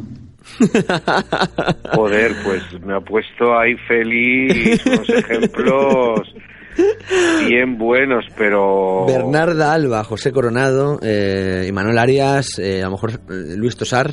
¿Quién sería? Uf, pues fíjate que yo veo cualquiera de los tres, ¿eh? Sí, no, pero en un Pero- casting, en un casting que tendrías que estar haciendo en estos momentos, digamos. eh, Eh, hombre, tendría que ver quién hace las hijas. Todo por excusarme, ¿no? por no decidirme, pero de entrada me ha gustado mucho lo de Coronado. ¿Sí, no? ¿Te ha gustado Coronado? he visto, mu- sí, porque creo, porque hay algo en la mirada de Coronado que le he visto como, como, me ha recordado un poco, fíjate, aunque no tenga nada que ver, pero yo, yo, yo le vi hacer a eh, Bernardo Alba a Berta Riaza. Ajá. y la mirada de Berta Riaza me ha recordado un poco a la de Coronado, aunque no tengan nada que ver físicamente, pero hay, hay un- un- una, un una cosa vidriosa en los ojos, Qué guay. un vidrio extraño ahí, que, que sí, Coronado, Coronado, yo creo que me quedaría con Coronado. Fíjate qué titular más bandido podríamos tener, que José Coronado sería una perfecta Bernarda Alba, sería un titular maravilloso, me parece, ¿eh? O sea, Pues yo creo que sí, que sí, sí, sería, sería, estaría muy bien. Sí, sí. estaría muy guay. Oye, eh, Fe- Félix Sabroso, que, que es maravilloso, y qué bien estás tú, por cierto, en Los Años Desnudo, es eh, dirigido por, por Félix y por, y por Dunia, Dunia Ayaso, ¿eh? Eh, me parece que A mí estás, me gustó súper- mucho hacerlo, fue muy bonito. estás muy bien. Y el- Porque sí, sí era muy bonito, el personaje era muy bonito, dando secuencias muy hechas con mucho cariño y trabajar con ellos fue fue pues un gustito muy rico. Sí, pues sí, sí. Y bueno, eh, Con Candela. toda la relación con Dunia también, a la, eh, a la cual perdimos, y digo perdimos porque creo que es como una gran pérdida para, para el país en general, ya no solamente para la Sí. gente que la conocía y yo no, no la conocí, pero hace poco más de tres años que, que la perdimos, como decía, y me contaba Félix el otro día, eh, me contaba una anécdota muy bonita, que igual esto es un momento como de magia que se puede crear en este momento, y es que me contaba que, que, que ella estaba, cuando estaba muy malita ya, eh, Dunia, la última vez que sale de casa, Dunia, fue para ir a la pensión de las pulgas eh, a verte a ti en, en Fuerza Extraña, que me parece que es, mm, la anécdota me parece bestial, es como que Sí, para ti la pensión de las pulgas supongo que ahora ya habrá cogido como una dimensión, no sé, ¿no? Que se crea como una especie sí, de... bueno, es que eso fue una cosa que yo fíjate que, mm, que, que muchas veces no me atrevo ni a, a- a- a contar, ¿no? Por pudor, soy muy pudoroso con, con, Con esas con cosas. de este tipo, ¿no? Eh, pero pero mira ahora que lo que lo cuentas y que te lo ha co- comentado él y tal Félix. yo es algo que no podré olvidar nunca porque porque recuerdo que que además voy a decirte lo que exactamente las palabras que me dijo Félix pero Qué lo recuerdo así lo que yo con todo el amor del mundo hacia él y hacia ella no Recuerdo que, que como que habían solo 40 personas, le llamé tres días antes y le dije, digo, ¿tienes claro que si vais a venir o no y tal? Digo, más que nada porque si no, eh, utilizo las entradas para otra persona. Claro. Y me dijo, y dice, yo creo que sí vamos a ir. Y dije, bueno, no te preocupes que yo ah, espero hasta última hora, o sea, no te preocupes. Pero me, me dijo, dice, mira, Dunia está amarilla en la cama. Dice, pero ha dicho que aunque sea el último que haga, va a ir a verte. Joder, tío. Y yo tengo esas palabras de Félix grabadas Normal. porque se me quedaron grabadas, o sea, tal cual. Qué hombre, normal, y, y vino y vino y estaba espléndida, que eso fue lo yo no me podía esperar lo que iba a ocurrir. De hecho, hice unas fotos muy bonitas que yo las tengo guardadas como en paño, aquellas fotos. Claro. Y forma parte de, o sea, para mí, de hecho que me han dicho lo de volver al difícil equilibrio y tal, y hay una parte que digo, no sé, digo, es que se quedó ahí ya un recuerdo de pasaron, pasó todo eso, lo marcó tanto que, en fin. Pero bueno, eh, en algún momento seguro que Duny estaría muy contenta de que volviéramos a hacerlo, ¿no? Pues o sea sí, que, pues sí. que Eh, bueno. Esas cosas ya te las quedas para ti, esas cosas ya para siempre y, y ya Sí, sí, es no, un es- recuerdo precioso, vamos, yo me lo Es contaba. una cosa muy fuerte porque, porque te da cosa como contarlo, ¿no? A veces, de hecho, no, ya digo que no lo, no lo he contado nunca, pero bueno. Claro, yo de hecho le pedí permiso a Félix, digo, oye, digo, pero lo, digo, es muy bonito, pero lo puedo contar. Me dice, claro que lo puedes contar, digo, pues entonces lo contamos y que, y que la gente lo sepa, que es una cosa, yo creo que es, la gente lo tiene que saber, que es muy sí, bonito. yo la verdad es que sí, eh, por eso te lo he contado, porque Félix lo, Félix te ha dicho. Claro. Si no, no lo hubiera dicho, porque, no sé, son cosas tan tan tan íntimas, tan delicadas, tan, no sé, me, me- siempre me resultan, soy muy vergonzoso con eso, ¿no? Ya. Es como, madre mía, que, que hiciera eso Dunia implica mucho, ¿no? Es decir, eso le daba sí. fuerza para, y, y eso es algo muy potente, entonces... Pues bueno, sí, pues sí. Qué yo- bonito. que la gente se quede con esa, con esa imagen preciosa que yo creo que, que es muy, muy bonito. Y para terminar, Jorge, eh, y haciendo un poco de memoria, eh, cambiando un poco el, de tema, pero eh, tú siempre has tenido, has tenido relación, ha habido relación tuya de tus personajes con cosas de investigación, ¿no? En farmacia de guardia, como decíamos, de repente, como acabamos de escuchar, eras un policía en prácticas. En Los ladrones van a la oficina también eras policía. Eh, hiciste la versión del inspector de Miguel del Arco, que no la he visto, no sé si tiene algo de relación, pero bueno, como se llama el inspector, pues lo he querido colar ahí de alguna manera. no, no, no, en esa no, en esa no. esa versión que hizo de Miguel del Arco. Y hay una persona que, que tiene una pequeña duda también sobre este, sobre un tema. mm, hay un tema, y entonces como has, has tocado el tema de la investigación en tus personajes y tal, digo, pues es, es idóneo para que se lo podamos poner. Te lo ponemos, ¿vale? Para así, para un poco para cerrar. Eh, lo- lo- Vale. Mira, escucha esto. Hola, Jorge Calvo. Soy Isabel Ordaz. Eh, sabes que te estimo y te admiro. Sé que estás además hoy con Antonio en Selfie Radio Show y quería preguntarte algo que yo pues tengo mucha curiosidad desde hace bastante tiempo. Y es eh, si tú sabrías decirme de dónde sale la chica del 17 y de dónde saca pa tanto como destaca. Y bueno, si me puedes responder cantando, pues te lo agradezco mucho más. Un abrazo muy grande. Hasta pronto. ¿Dónde se mete la chica del 17? ¿Dónde se mete la chica del 17? Ay, Isabel, qué grande es, por favor. es, es- es muy grande Isabel Ordaz. Eh, tenemos a Isabel Ordaz y a, y a Lilian de Celis, que con ese cuplé, ¿no? De finales de los años 20, eh, que he leído que la chica del 17 sí existió, pero no vivía en el 17, vivía en el 13, pero cambiaron al 17 por la rima. es una cosa maravillosa. Qué ¿no? bueno, qué bueno. Ese, ese personaje lo tenía que interpretar ella. Lina Morgan lo hizo, ¿no? Lina Morgan creo que lo hizo, que a ti te gusta Lina Morgan. Hizo ahí Sí, como... sí, sí, sí, sí. Yo lo escuché pero, pero, pero, pero Isabel tenía que hacer ese personaje. Si una, una cupletista, ella daría buena vida a una, a una buena cupletista. Sí, Qué sí, guay. sí, sí, Estaría bueno. ¿sabemos algo de la chica del 17? ¿Sabes alguna, sabes? Eh, No, y la verdad es que no tengo ni idea. no, no la puedo ayudar. No, no estoy nada puesto en el tema. Nada, nada. Digo, pues si sabías algo lo que sea, digo, vamos a ponérselo para que pueda él dar su, opinión, su versión de los hechos, no sé. Pues no, no, no, no, no, no. Oye, Jorge, ha sido un auténtico placer. Ya sabes que tenía muchísimas ganas de poder charlar contigo en el programa. Eh, Pues igualmente. Hemos anunciado hoy que dentro de muy poco ya se cierra eh, el programa. En principio se queda cerrado eh, este programa. Eh, o sea que ha sido uno de los últimos invitados y me alegra mucho que así sea. O sea que te Pues mando muchas gracias, de verdad, un placer haber estado contigo. Gracias por, por todos los detallazos, por la ti, presentación, por, por todos los mensajes de la gente, por, por haber sido paciente conmigo, que sabes que, Hombre, que, no. que, Que va. que puede ser un poco pesado. Que va, que va, que va. Eres, Pero, oye, eres un grande, Jorge. gracias. Eres un grande. No, hay que ir a verte al teatro y espero el momento de poderte ir a ver al teatro y disfrutarte porque me haces un artistazo como la copa de un pino. O sea que ahí lo dejamos. Muchas gracias. Vale. Y espero que, que haya más entrevistas más veces. Hombre, cuando tú quieras, ya lo sabes. Te mando un besazo fuerte, ¿vale? un abrazo para ti. Gracias, chao. Chao, chao. Selfie. Puede besar a la novia. Con Antonio Expósito. Si quieres publicitar tu negocio en el programa más populista de la radiodifusión española, escribe a hola@selfieradioshow.es o llama al 665 460 099. 99.9 Valencia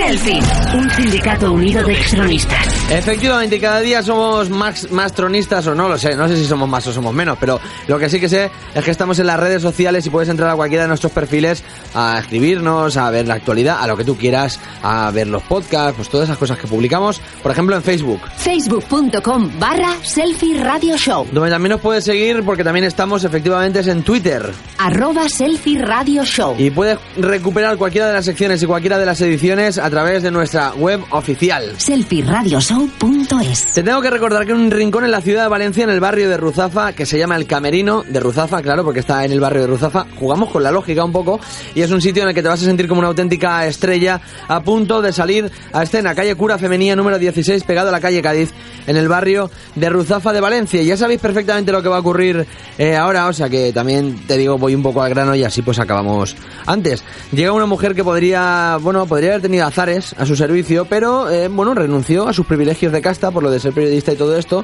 eh, y se conformó con una vida como más austera, ¿no? Dijo yo voy a tirar más de, de la austeridad y no voy a, no voy a querer azares, dijo ella en, en un momento dado. En sus ratos libres eh, vuela cometas, incluso a veces pues compite contra otra gente con el tema de las cometas y todo eso.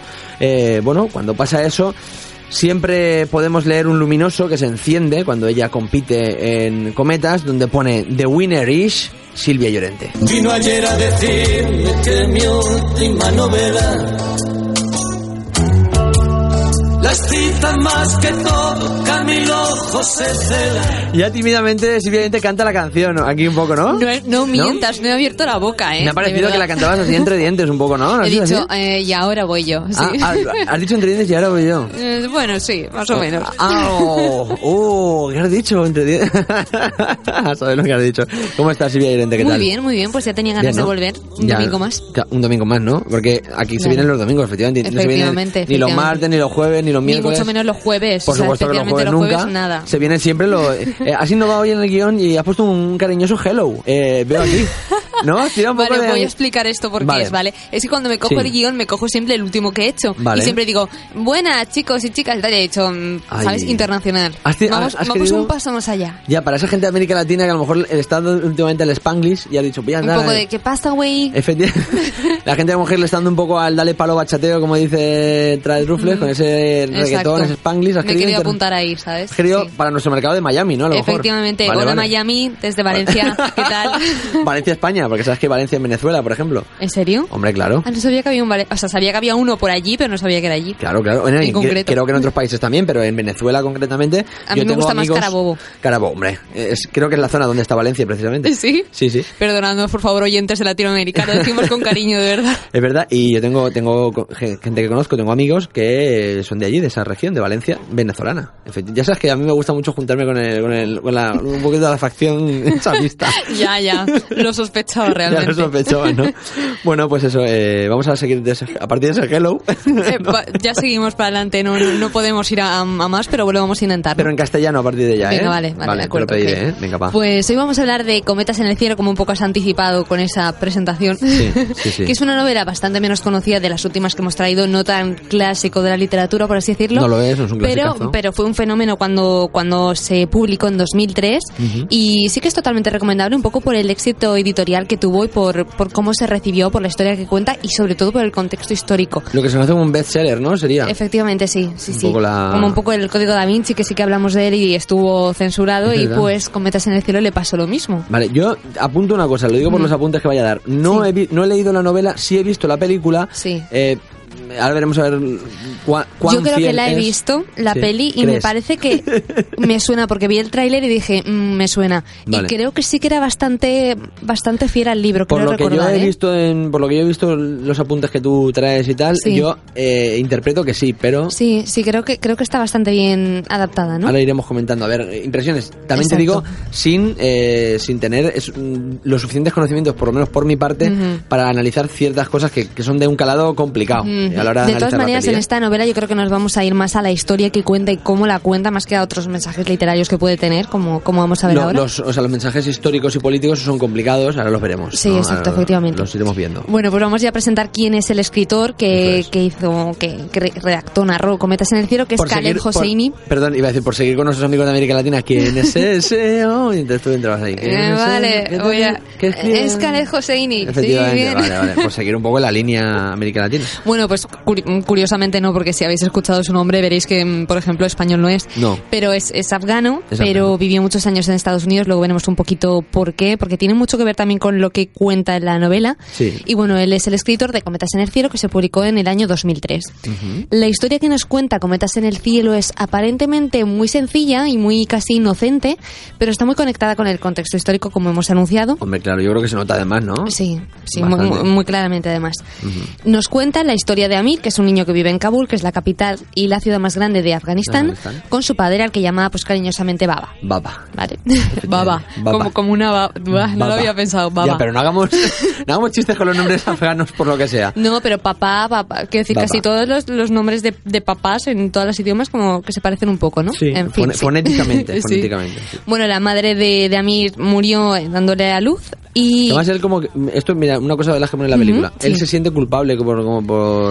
Sí, él como veremos va desarrollando un sentimiento de culpabilidad que puede que yo esté relacionado y otro suceso que pasa más adelante en la historia, que ahora Sí. lo mencionaremos un poco por encima. Sí, ya lo comentaremos. Eh, Pero bueno, sí, él vive con su padre y los dos viven con sus criados, que son Ali y el hijo de este, que es Hassan. Hassan y Amir tienen como la misma edad, son prácticamente hermanos, aunque siempre está muy vigente que son de clases sociales diferentes. Claro, es un poco como.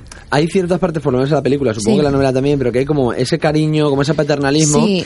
Pero es Pero un al poco... mismo tiempo hay un, ¿sabes? No se olvidan de ese convencionalismo social de que yo estoy aquí tú eres mi criado. Claro, me ha recordado un poco a Ruiz Mateos, que es un poco eso de cuando salían, ¿no? Cuando salían esto decía, somos una gran familia, decía, ya, ya, pero les pagan las horas pero extra. ese que está ahí no está cobrando lo mismo que tú, ¿eh? Efe- Pillín. Efectivamente, tontorrón. Y entonces esto como, le tienes mucho cariño y todo eso ya, pero que te siga limpiando los pies, ¿no? Sería un poco esa- es un rollo un poco raro. Es un poco raro, Además, eh, si esto no es todavía suficiente, Ali Hassan son Hazara, que es una minoría étnica de lengua persa que mm, ha habitado en Afganistán y por lo que son criticados y en muchas ocasiones incluso humillados. De esto que- y tal, ¿no? Sí, es una minoría étnica que tampoco encaja mucho en la línea que hay en Afganistán en ese momento. Bueno, en fin, estas movidas que hay con las minorías mm, étnicas que, bueno, sucede aquí sucede todavía hoy, pero bueno. Te has querido desmarcar de mi azara para hacer tu hazara, ¿te has dado cuenta, no? Que, que Es que yo, yo me lo imagino como más, ah, sí, más aspirada la, no sé, no me En la película lo decían, pero yo apunté a Zara Sí. y he dicho a Zara, sí. A Zara. Sí. Bueno, pues el principio de la novela mm, lo voy a contar porque no, no desvela mucho, mucho y porque es importante para,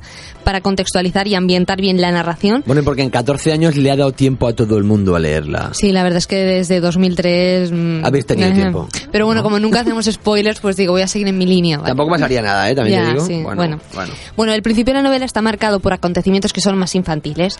Amir considera que su padre le profesa más amor a Hassan que al mismo, porque porque a Amir le gusta más la poesía, le gusta más leer más que los deportes, como puede ser las los tradicionales combates de cometas que son algo muy habitual en Afganistán. Yo no lo sabía, es una tradición que, que bueno, se, se prohibió con- durante el gobierno talibán, que hablaremos de ellos ahora. Talibanes siempre dando por culo hasta para las cometas. O sea, Para, es como- es para como un todo, para todo. Más decían que ofendía a Dios o Hombre. como estaban en el cielo y tal. Las cometas. Bueno, ah, pues allí eh, los concursos de cometas se llevan mucho. mm, Se trata un poco de derribar la cometa de los rivales. Y pues Amir decide apuntarse a este concurso con Hassan para que su padre un poco vea que es un, es un ¿no? Casi un hombre de provecho, ¿no? Por así decirlo. En Podemos últimamente también se están ahí derribando las cometas. uno sabe.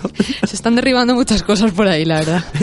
Hay, una, hay, una- hay una de- hay un, Ah, hay un sí. derribo de cometas. Exacto. Me gusta mucho lo de profesar amor porque el amor cuando mejor eso es Es cuando que se profesar, profesa. efectivamente. Efectivamente, Este es un ¿eh? verbo que creo que solo puedes usar ahí. Incluso es mejor, No que, hace- mejor que hacer el amor, eh, mejor todavía profesar el amor. Yo creo que es mucho mejor. No Me suena sé. más como que lo estás procesando, no sé por qué. En plan que No lo sé. estás como Es. Profesar sé. a mí me parece bonito, bueno. Utilizad los niños. Bueno, Hombre, no, hombre, los niños igual. Bueno, va. oye, a- vocabulario, está Vale, bien. vale. Bueno, tras este concurso de cometas donde Amir gana, pues gracias a, a Hassan en parte, se produce un acontecimiento que es bastante duro, Sí. imagino que en la película también, Sí. que está relacionado con una vejación que se le hace a Hassan, ¿vale? Pero podemos concretar, ¿no? ¿O no? Sí, bueno, dilo ya. Eh, es- eh, no, no lo sé, lo digo porque creo que He dicho una vejación porque se, ¿no? se- es- mm, sí, Básicamente. Vale, vale, ya está. Yo, Sí. yo buscando palabras para no decir eso. No, pero, eh, pero hombre, que, que la palabra es, la- es así, es una violación sí, en toda sí, he puesto regla. vejación porque podía entender que era una humillación de muchas maneras, pero sí, efectivamente es una Es violación. una violación, además con... que además con- Amir presencia de alguna manera y que por ese motivo se siente culpable durante el resto de la novela hasta cierto punto que, que trataremos muy brevemente. De no haberle ayudado y tal. Efectivamente. Después de esto, ¿qué pasa? Empieza la guerra de Afganistán y Amir y su padre se van a Estados Unidos. Ellos son de esa clase que tienen la posibilidad de irse, no como, al, como Ali y Hassan, que se quedan allí. Y una vez pues en, en Estados Unidos ya intentan adaptarse un poco como refugiados y viven allí durante muchos años. Ujú. Sí, no les va mal, ¿no? Allí. eh. Mm, no se acaban de adaptar, digamos, a la clase social que tenían en Afganistán porque la situación es totalmente diferente y son como refugiados. Pero bueno, van pasando los años y allí, y allí están, ¿no? Pero no sé si me estoy adelantando. Sí. No sé si me estoy... Ah, ¿sí me estoy adelantando? Puede ser que sí, no sé No qué vas a decir. Voy a decir un dato, voy a decir A ver, una cosa. dilo. Eh, no lo sé, pero el, el escritor... ah, Bueno, a mí lo que me da la sensación la película, Mm, digo. O lo sí, digo claro. después lo que me da la sensación. ¿Lo digo ya? Espérate que acabe con la trama Vale, y lo decimos, ¿vale? Después digo, vale, vale. Vale, pues pasan los años, ellos están en, en Estados Unidos y re- de repente a mí recibe una llamada de un conocido de Afganistán, de Kabul. Sí. Entonces, lo que le dice es que Hassan y su mujer han sido asesinados, pues Hassan hizo ya su vida, se casó y tuvo un niño. Y ese niño está ahora mismo desprotegido. Creo que está como en una zona donde están los talibanes. Sí. Entonces le pide que vuelva diciéndole que todos podemos volver a ser buenos, un poco evocando eso que él vio en su niñez y por lo que no hizo nada por evitarlo, y un poco de regresa y salva al hijo de, de Hassan, ¿no? Y un poquito aquí ya sería como toda la trama. Vale, vale. No, eh, ¿Quieres que Adelante. diga? Vale. sí, sí. Eh, pero cuento lo que pasa luego con Hassan. Es que tengo que contarlo para que... Para decir la Sí, a ver, ahora nos vamos a ir no- más a un contexto histórico, o sea que sí, menciona lo que Vale. consideres de la trama. Bueno, la historia es que al final coge a Hassan, digamos, y se lo lleva a Estados Unidos, ¿no? Co- Como, A Hassan no, Hassan a está Hassan muerto. no, al hijo de Hassan, perdón. A So- a Sohrab. Se lo lleva a Estados Unidos. Hmm. Como un poco salvación. A mí lo que me da la sensación, me dio a mí la sensación de, de un poco que se pone a Estados Unidos en un punto como un, un pelín de salvador en ese conflicto en el sentido de aquí estarás bien. Pues creo que a lo mejor eh, lo han edulcorado en la peli, porque creo que en el libro no pasa exactamente lo mismo O sea, al final. me dio la sensación, digo, que a lo mejor yo también lo leí como me apeteció a mí, pero me dio a mí la sensación de que, bueno, hay un conflicto, eh, políticamente no sé, porque me faltan, me faltan datos. Ahora veremos la historia porque es tremenda. Claro, pero me faltan datos de políticos para Mm. poder valorar eso Sí. y no lo sé A ver, muy bien. es, es una situación súper compleja. Yo la trato un poco por encima, pero... Sí, no, pero me refiero a la hora Es de brutal. saber lo que ha querido explicar el, el, el autor. A ver, yo creo que lo que es, un- es un- al final es una historia de redención. Claro, pero Que cuando... no sé si sitúa al país como Salvador, yo creo que es más, el peso está más sobre el protagonista, un poco, mm, no sé, incluso hasta ese matiz religioso, ¿no? De, de que purga un poco su alma, entre comillas, al volver y al aceptar un poco todo ese proceso. Claro, pero para mí en una película de este, de este, de este estilo, él juega Mm. con, mucho con el rollo más bonito, más la historia de los niños, más todo eso. Sí, sí. Eh, yo creo que en una historia de, de este tipo, obviamente te tienes que posicionar, creo yo. Creo, ¿eh? Eh, Cada uno luego, cada autor hace lo que quiere. Yo creo que te tienes que posicionar. Y lo que no me queda muy claro, por lo menos en la película, es en dónde se, dónde se posiciona él. El protagonista, dices. No, no, no, el autor. Al autor. El autor. Entonces, cuando al final la salvación un poco es llevar al hijo, el hijo al final está- se salva de toda esa situación y se salva yendo a Estados Unidos, a mí me crea ahí una especie de... Pero es que es un conflicto que si miras atrás todavía, o sea, todavía hoy día hay conflicto allí, ¿eh? Ya, ya, ya, ya, claro, claro es decir, que que es una situación súper compleja, que no, no quiere decir que Estados Unidos sea como el país Pero como- salvador de todo, pero... como luego comentarás tú, eh, bueno, luego lo comentaremos. Lo- Va- para- vamos a ir ya sí, a lo que es la sí. historia porque ve- veréis Porque que si es, no- es que es tremendo. Vale, venga. La va. historia empieza en el 1975 cuando ellos son niños y con un suceso que se produce en el 78 que es la guerra de Afganistán, ¿no? Vale. La guerra de Afganistán también se conoce como la guerra afgano-soviética y se considera la primera fase del conflicto de la guerra civil afgana, que tiene como tres fases diferentes, la última de ellas siendo en 2001 tras los atentados del 11S en Estados Unidos, que seguro que todos lo recordamos un poco mejor por una cuestión de, de edad, ¿no? Que Sí. nos acordamos de, de lo que pasó en 2001, ¿no? Eso es. Entonces, eh, a mitad de la historia, digamos, cuando ellos son niños, pues unos años después, en el 78, es cuando empieza la guerra de Afganistán y es cuando Amir y su padre se, se van, ¿no? Sí. Entonces, ¿qué es lo que sucede en Afganistán? Porque ellos se van a Estados Unidos, la situación mm, sigue allí, ¿no? Se enfrentan dos fuerzas armadas. Por un lado está la República Democrática de Afganistán, la RDA, que está Sí. apoyada por el ejército soviético. Y por otro lado están los insurgentes mujahidíes, que están apoyados por países como Estados Unidos. Vaya. De hecho, Casualmente. claro, es que ahora veremos el- el- la movida. De hecho, se considera esta guerra como parte incluso de la Guerra Fría por el tema este de Estados Unidos y, y las potencias soviéticas, ¿no? Ajá, sí. Pero bueno, y aquí viene la, la gran paradoja de esta guerra, que es que, un poco documentándome, los mujahidines son grupos de guerreros afganos islámicos que luchan por la fe, o sea, por la yihad. Vaya. Y dentro de los mujahidines, recordemos, en los, el grupo que apoyaba a Estados Unidos, están las facciones de Al-Qaeda y el movimiento talibán. Y yo cuando leí esto me quedé como de, no puede ser. Claro, pero es que es lo mismo, es lo mismo que quien ahora mismo eh, eh, da armas a, a ISIS. Sí, o sea, sí, al sí, final. es, es correcto, sí, sí. Entonces, a mí lo que me chocaba ahí, lo que me choca en lo de la película es, vale, entonces la salvación es ir a Estados Unidos, que a la vez es el que provoca los conflictos. Pero ten en cuenta que el autor, como veremos ahora cuando hablemos de él, fue un refugiado en Estados Unidos donde hizo toda su vida. Entonces, puede que eso no esté contemplado desde ese punto de vista exactamente. No lo sé. No lo sé. O sea, la, la clave histórica, desde luego, es un poco espeluznante porque. Ya, ya, ya, pero no, pero no sé en qué posición se puede poner. Quiero No decir. lo sé, no- es cierto que no creo que se posicione, al menos en el libro, en, en Cometas en el cielo en es concreto. complicado de- por eso yo no tengo los suficientes datos como para valorar eso, no lo sé. Pero bueno. Bueno, antes de adelantar un poquito el final del conflicto, deciros solo que que, mm, mm, que bueno, que, que la yihad contra los comunistas finalizó en el 92, cuando Sí. los mujahidines entraron en Kabul. Los mujahidines estuvieron mm, reforzados por Estados Unidos en armamento y muchísimas más cosas, simplemente decirlo. Sí, Y, decirlo. y bueno, pues que, que, que la caída del régimen talibán se produce en 2001 y actualmente, a día de hoy hay un gobierno en Afganistán con elecciones eh, al parecer democráticas y eso, pero bueno, que sigue habiendo mucho conflicto. Lo digo así un poco entre comillas porque pf, no me parece nada sencillo de resumir. No, no, no, no es, nada, no es nada sencillo y de hecho no podemos profundizar mucho por el tema de que es un tema complicado para que hay que saber cierto, hay que saber eh, sobre ciertos campos para poder analizarlo bien. Entonces, bueno, lo estamos tratando un poco más a nivel literario. Exactamente. Es. Bueno, vamos a hablar un poquito de- del escritor de Khaled Hosseini. Nació en Kabul, en Afganistán, en 1965. Ujú. Eh, escribe en inglés, o sea, no escribe en lengua afgana, por lo tanto es, es un, es un paso importante a, a mencionar. Y también es médico. Mira. Se hizo famoso con, con comentarios. Y como el Gran Wyoming, creo. Y como el gran guayabo. Se hizo famoso con Cometas en el cielo y tiene otro par de libros también que creo que tratan de la misma temática, que son Mil soles espléndidos y Las montañas hablaron. Tenía 13 años cuando se produjo la guerra en el 78, eh, aunque en ese momento creo que ya estaba en París, o sea, ya estaba un poco lejos, pero bueno, sabe bien de lo que habla porque su familia y ellos se fueron a, pidieron asilo político en Estados Unidos y pues se fueron allí donde él ya pues hizo su carrera, hizo todo. De ahí que a lo mejor un poco, no voy a decir síndrome de Estocolmo tampoco, pero bueno, que, que en fin, que, pero que- que podría vivió ahí muchos años y, no sé. No lo, sé, yo tampoco, yo tampoco lo sé, pero yo te digo una cosa, me gustaría ser médico y no ejercerlo. Y decir, no, mira, es que soy locutor, pero Eh, soy médico, ¿eh? Pero me he no sacado 10 años de carrera, pero mm, pasó. Pero, pero del temario. Pues nada, brevemente destacar de su estilo que tiene una enorme sensibilidad por los temas que comenta, que los personajes tienen una profundidad que también es, es muy importante porque vemos un poco toda la vida de Amir, eso permite un poco ver una evolución más o menos clara. cosas y todo ese tipo de Efectivamente, cosas. es una novela muy realista, eso sí, también si buscáis ficción pues quizá no, no, no sea la más adecuada.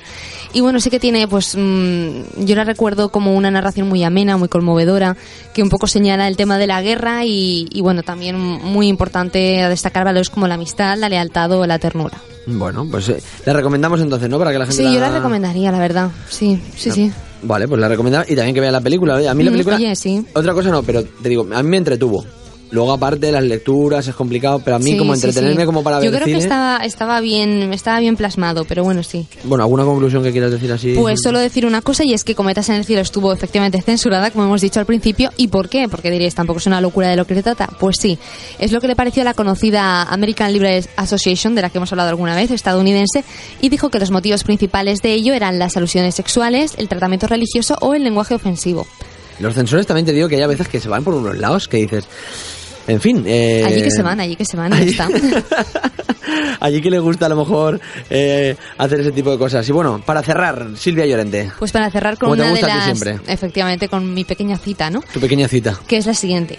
Por ti lo haría mil veces más. Cuidado. En la película sale al principio y al final esa Es frase. muy importante esta frase en este libro y en esta película. claro. Eh, Eso es. Por cierto, esta novela eh, se adaptó luego a, a película y a novela gráfica. Sí, Y exacto. hablando de tema de novela gráfica, te quedas, ¿no? Porque vamos ahora Claro que sí. con otros Vamos con temitas. ello, por vamos supuesto. con otros temitas. Venga, va, venga, venimos ya.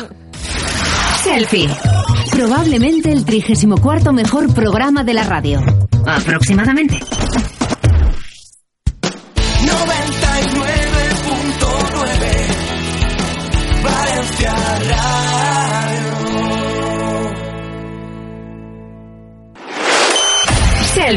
Un programa de misa diaria. Con Antonio Expósito.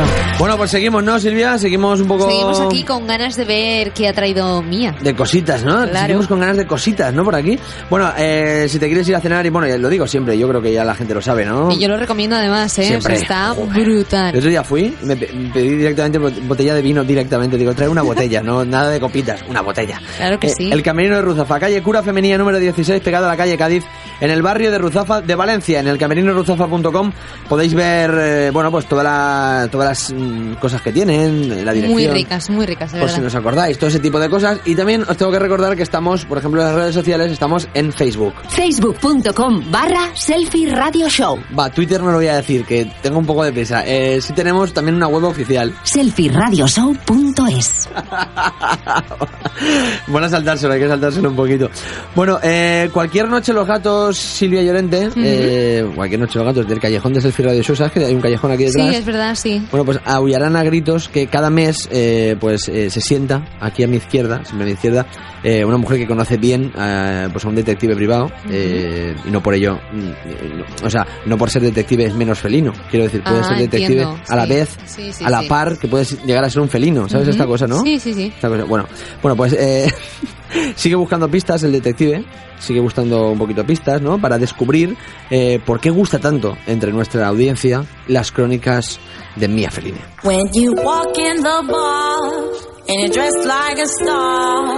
Eh, me doy cuenta que escribo unas gilipolleces cada semana como que suben. Pues Buenas a mí noches. me encantan. Ya, en pero- especial Está esa. bien, sí. a, la Muy gente bien le, hilado. a la gente le gusta cuando viene y tal, pero digo muchas tonterías. Luego yo estoy escribiendo en casa y estoy diciendo, pero ¿qué coño hago con mi vida? Yo ¿Sabes te veo como mirando por la ventana inspirándote, ¿sabes? En Y plan yo me de, lo voy imaginando como en un cómic. Ya, pero tú... Vosotras- está, todo perfecto. Está todo rodado. Pero vosotras creéis que Gabriel García Márquez cuando escribía pensaba, ¿qué gilipolleces estoy? ¿A que no? Pues entonces es que no voy por el buen camino. Yo creo que tiraba para adelante y, Sí. y luego no sabía que esas frases iban a estar en Facebook, en, ¿sabes? Ahí, como las de Paulo Coelho y todo esto. Neruda pensando, ¿qué dijo Loquillo? Voy a, poner, voy a poner una subnormalidad de Loquillo aquí en el... Y la Bueno, compartía en redes.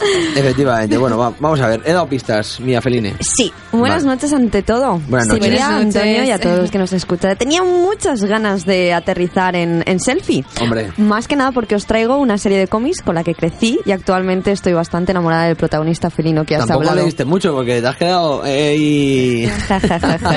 Humor. Pues me da igual que me tachen de Ey. zoofílica cuando digo De esto. porque- zoofílica, ¿no? Si yo te he Sí. dicho bajita nada más. No te he dicho... Bueno, aquí cada uno. Aquí cada uno ¿sabes? interpreta lo que quiere. Pero bueno, que sí, que sí, que, que si te mola el rollo, pues te mola Pues el rollo. os traigo Black Sad.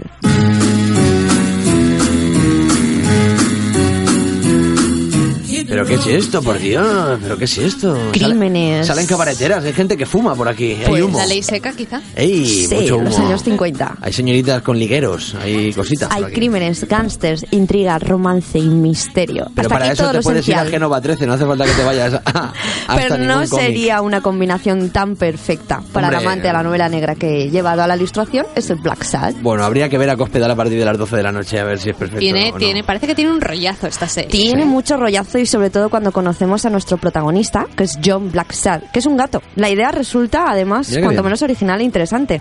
Para que me entiendas mejor, Silvia y Antonio. Y que Ah, me digo, digo, digo, yo me voy, ya os Antonio, quedáis te puedes vosotras. ir. Ya os.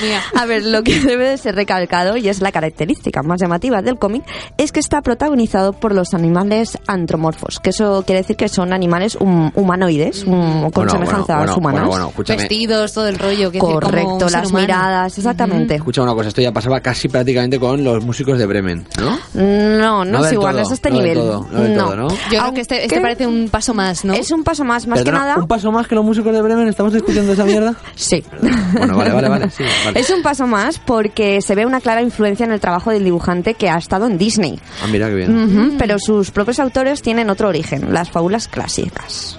Así como Robin Hood y demás. Esas cositas, vale. A los lápices en este caso encontraremos a Juanjo Garnido, el cual consigue captar toda la esencia que el guionista intenta transmitir y Claro, plasma en sus suyo, dibujos. ¿no? Si es no, un tándem, siempre, exactamente. Claro. Black Sad es de esas obras en que las que todas mm, las viñetas merecerían estar enmarcadas en un museo. A mí me ha apetecido comprar, eh, de verdad, eh, me ha apetecido, he visto un, he visto un pequeño documental de unos compañeros en, en YouTube, eh, ahora, diré, ahora diré el nombre del documental, y me ha apetecido comprarlo, ¿eh? Sí, es que ya te digo, He Garnido, Garnido en sus viñetas lo hace todo tan realista, a un modo fantástico, que me atrevería a decir que no es un tono oscuro, pero sí un tono más serio y se corta al pintar, no, o sea, es que no se corta al pintar la realidad, desde buitres degollados, Yo me disparos, como gatos alrededor de una mesa jugando a póker, pero súper realista. Es que cada personaje, cuidado. sí, sí, cada personaje es un animal que representa una serie de características. El protagonista, como he dicho, es un gato negro con mala suerte, ágil e inteligente. Un periodista es un hurón, las ratas son los chivatos, los Periodista reptiles son ser asesinos,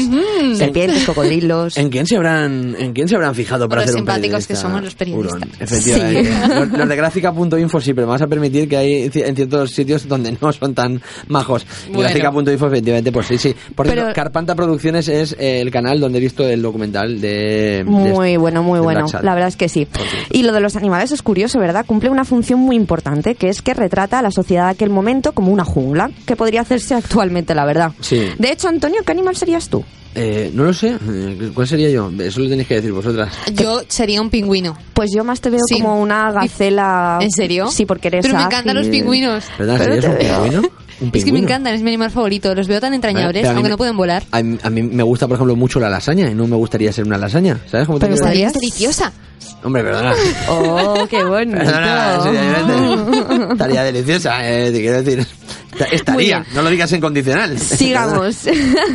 Vamos al presente, estoy delicioso. No, no, no, venga, va. va. Sigamos con Black Sack. A manos de Juan Díaz Canales, no es que sea nada, nada del otro mundo, pero es como lo cuenta, ¿no? Que así es Hombre, te sumamente acabas de cagar atractivo. un poco en su trabajo, ¿no? A ver, si comparo uno con el otro, pues mm, es que no hace falta guion con esa manera de dibujar. Podrías haber dicho Juan Díaz Canales, ese mierdecilla, ¿sabes? Podrías haber directamente atajado. Pues básicamente, no sé si os habéis percatado, eso dijeron los las editoriales españolas Pues cuando presentaron el, el cómic. Pues y tuvieron que irse, o sea, un- una editorial francesa, Sí. eh, eh, Dugard se llama, la primera en- fue la primera a aportar, eh, apostar por la historia y publicó el primer volumen allá en el 2000. Perdón, no sería tan bueno porque en España otra cosa no, pero fácil publicar Sí, es. y reconocer acuérdate- el talento también.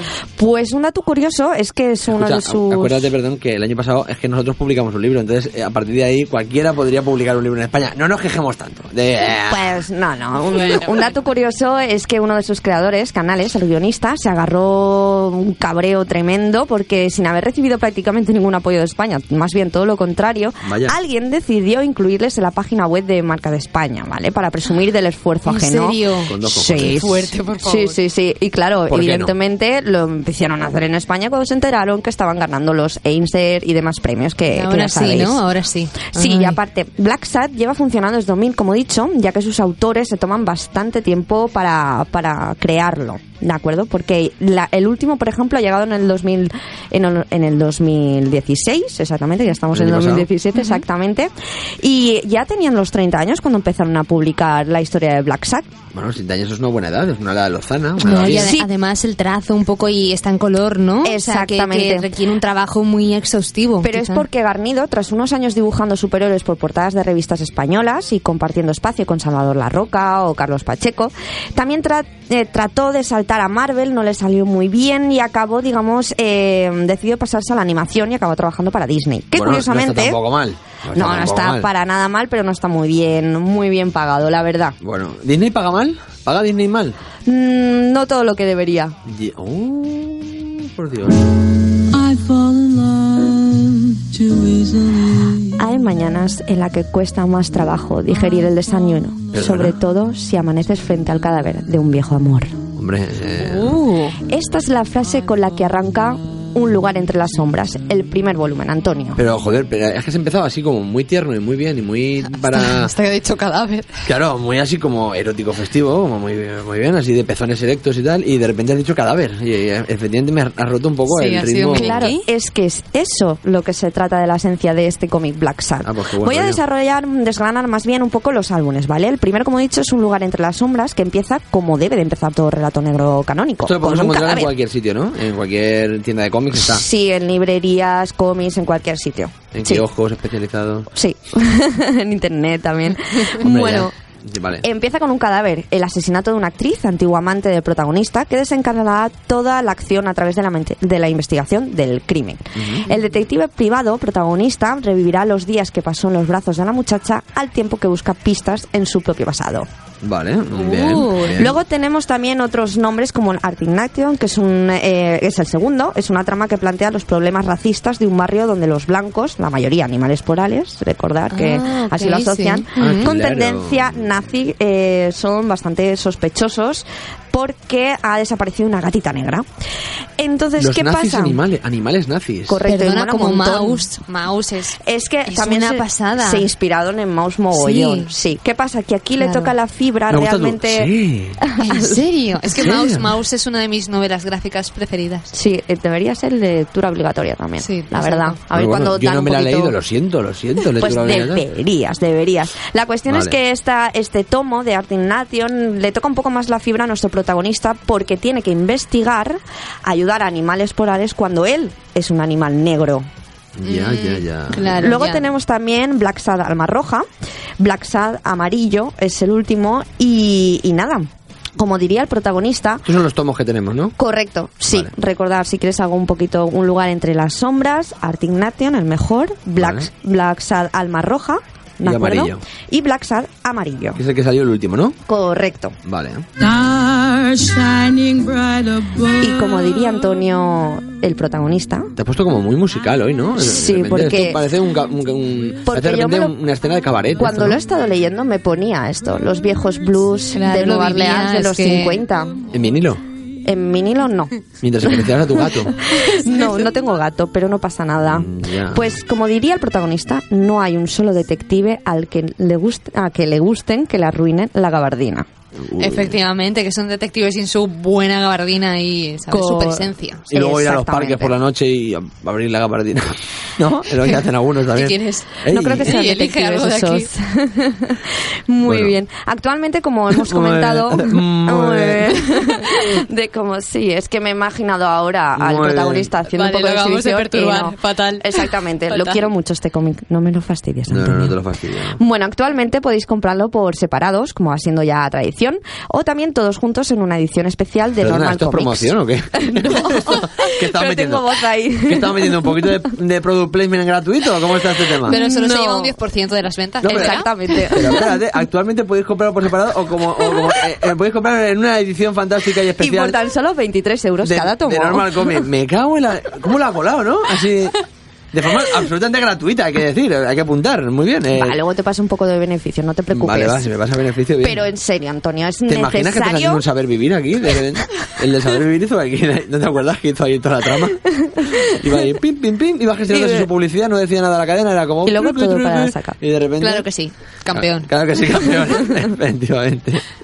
Bueno, ya como he comentado, es necesario este ¿Quieres cómic. decir la web donde se puede comprar o algo? ¿Vas a querer dar algún detalle? Vale, vale. No, no, nada más, nada más. Ya ha dicho lo que cuesta y todo. Pero Vale. bueno, es que es Sí, sí. necesario tenerlo si aprecias la vida, como digo yo, y ojalá algún día lo lleven a la gran pantalla. A mí me harían una alienígena muy feliz. Pero No, bueno. haciendo los animales en 3D o... Correcto, sí, No, sí, sí, sí. contratando animales actores, Silvia. Perdona, Chubaca está ahí y ojo, cuidado cuando salió, que, ¿sabes? Mm, te lo digo. una broma, Silvia, No, broma. pero quiero decir que se puede tratar de muchas maneras, Sí. a lo mejor podría ser en animación. y En animación 3D, con un Claro, poco con, Yo creo que molaría más con, con caracterizaciones, con que más, a lo mejor es más caro, pero Yo igual solo quiero más. que si algún día lo saquen, eh, digamos que sepan plasmar que los malos son quien uno se puede esperar, los buenos hacen todo lo que podría esperar que harían para resolver un enigma, y que en Black Sad se mueve entre ese guion lleno de lugares comunes de cualquier novela negra y un dibujo extraordinario. Quiero que lo plasmen. ¿Qué le Y estás el- dando clases a los directores que lo vayan a hacer? O cómo? Sí. Ah, vale, vale. que no, me no. hagan caso. Sí, sí, que me hagan caso porque eh, triunfaría, ya que el disfrute, vamos, es que es, mm, es, es genial, porque está todo lleno pues, de pistolas, humo, gabardina, acción constante, vudú, cigarrillos, bares de mala muerte. Pero incluso peli o más serie. ¿Tú qué crees? Peli, peli, pero del primero, del Ajá, primer tomo. Porque Del primer me tomo, el que puedes comprar por separado, pero también en, un- en una fabulosa Sí, edición, ¿te co- refieres? Correcto, Vale, correcto. Toca ese piano mía. oh. Say you love me, leave me alone. Es que apetece pedirse un whiskazo, ¿eh? Con, Sí, sí, con sí. tres hielitos, tres hielitos te digo, ¿eh? Tampoco más, tres hielitos. Correcto. Perfecto. Ya os digo, es una novela negra de manual, pero dibujada con una maestría que atrapa. De- ¿Te gusta mucho cuando vas al, al, al- Estás en un local tipo esto, con esa musiquita y tal, Ujú. y te vas al servicio y estás meando, pero a la vez estás escuchando la música.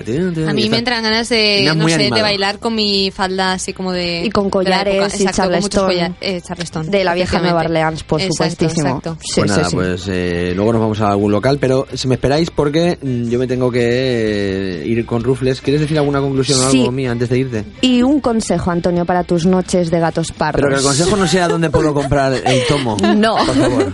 no, tranquilo. Eso está bastante claro ya. No. Sí puede recuerda que como John Blacksad es un gato, puede ser un gato que poseas tanto mala como buena suerte, pero nunca pierdas tu mirada a Alfred Bogart. Vale, Uh. nunca la perderé. Eh, me esperáis un ratito, que me voy ahora con Rufles. ¿Me esperáis? Nos vamos ahora con Ángel a tomar un- unas Sí, copichuelas. sí, un poco de whisky, ¿no? Para de- domingo ¿no? de noche, ¿o Uh, qué? hombre, un domingo por la noche yo creo que es lo Va a empezar adecuado. bien la semana, ¿no? Por lo menos. Sí. Va a empezar a drogarnos muy fuerte el domingo noche. Eh, si luego, por lo que sea, no se sube bien el podcast, lo que sea, eh, todo tiene que ver con la magia de la noche. Posiblemente, posiblemente. Yo ya he sí. dicho dónde pueden encontrar los tomos. Sí, no, no, ya, ya. Vaya, menos mal que lo has comentado porque te lo iba a preguntar justo ahora. Eh, chicas, muchas gracias. Eh, Dentro de poquito venís mm, Eh, a hacer sí. una última edición, ya os habéis enterado que, Sí, bueno, sí, eh, sí. bueno, os enterasteis, Bueno. eh, os enterasteis antes que la gente, obviamente. Sí, Pero con detalle. Hoy lo hemos comentado. Eh, muchas gracias a las dos y un aplauso para vosotras. Selfie. El programa que emocionó a Miliquito. En 99.9 Valencia Radio. Si quieres publicitar tu negocio en el programa más populista de la radiodifusión española, escribe a hola@selfieradioshow.es o llama al 665 460 099. 99.9 Valencia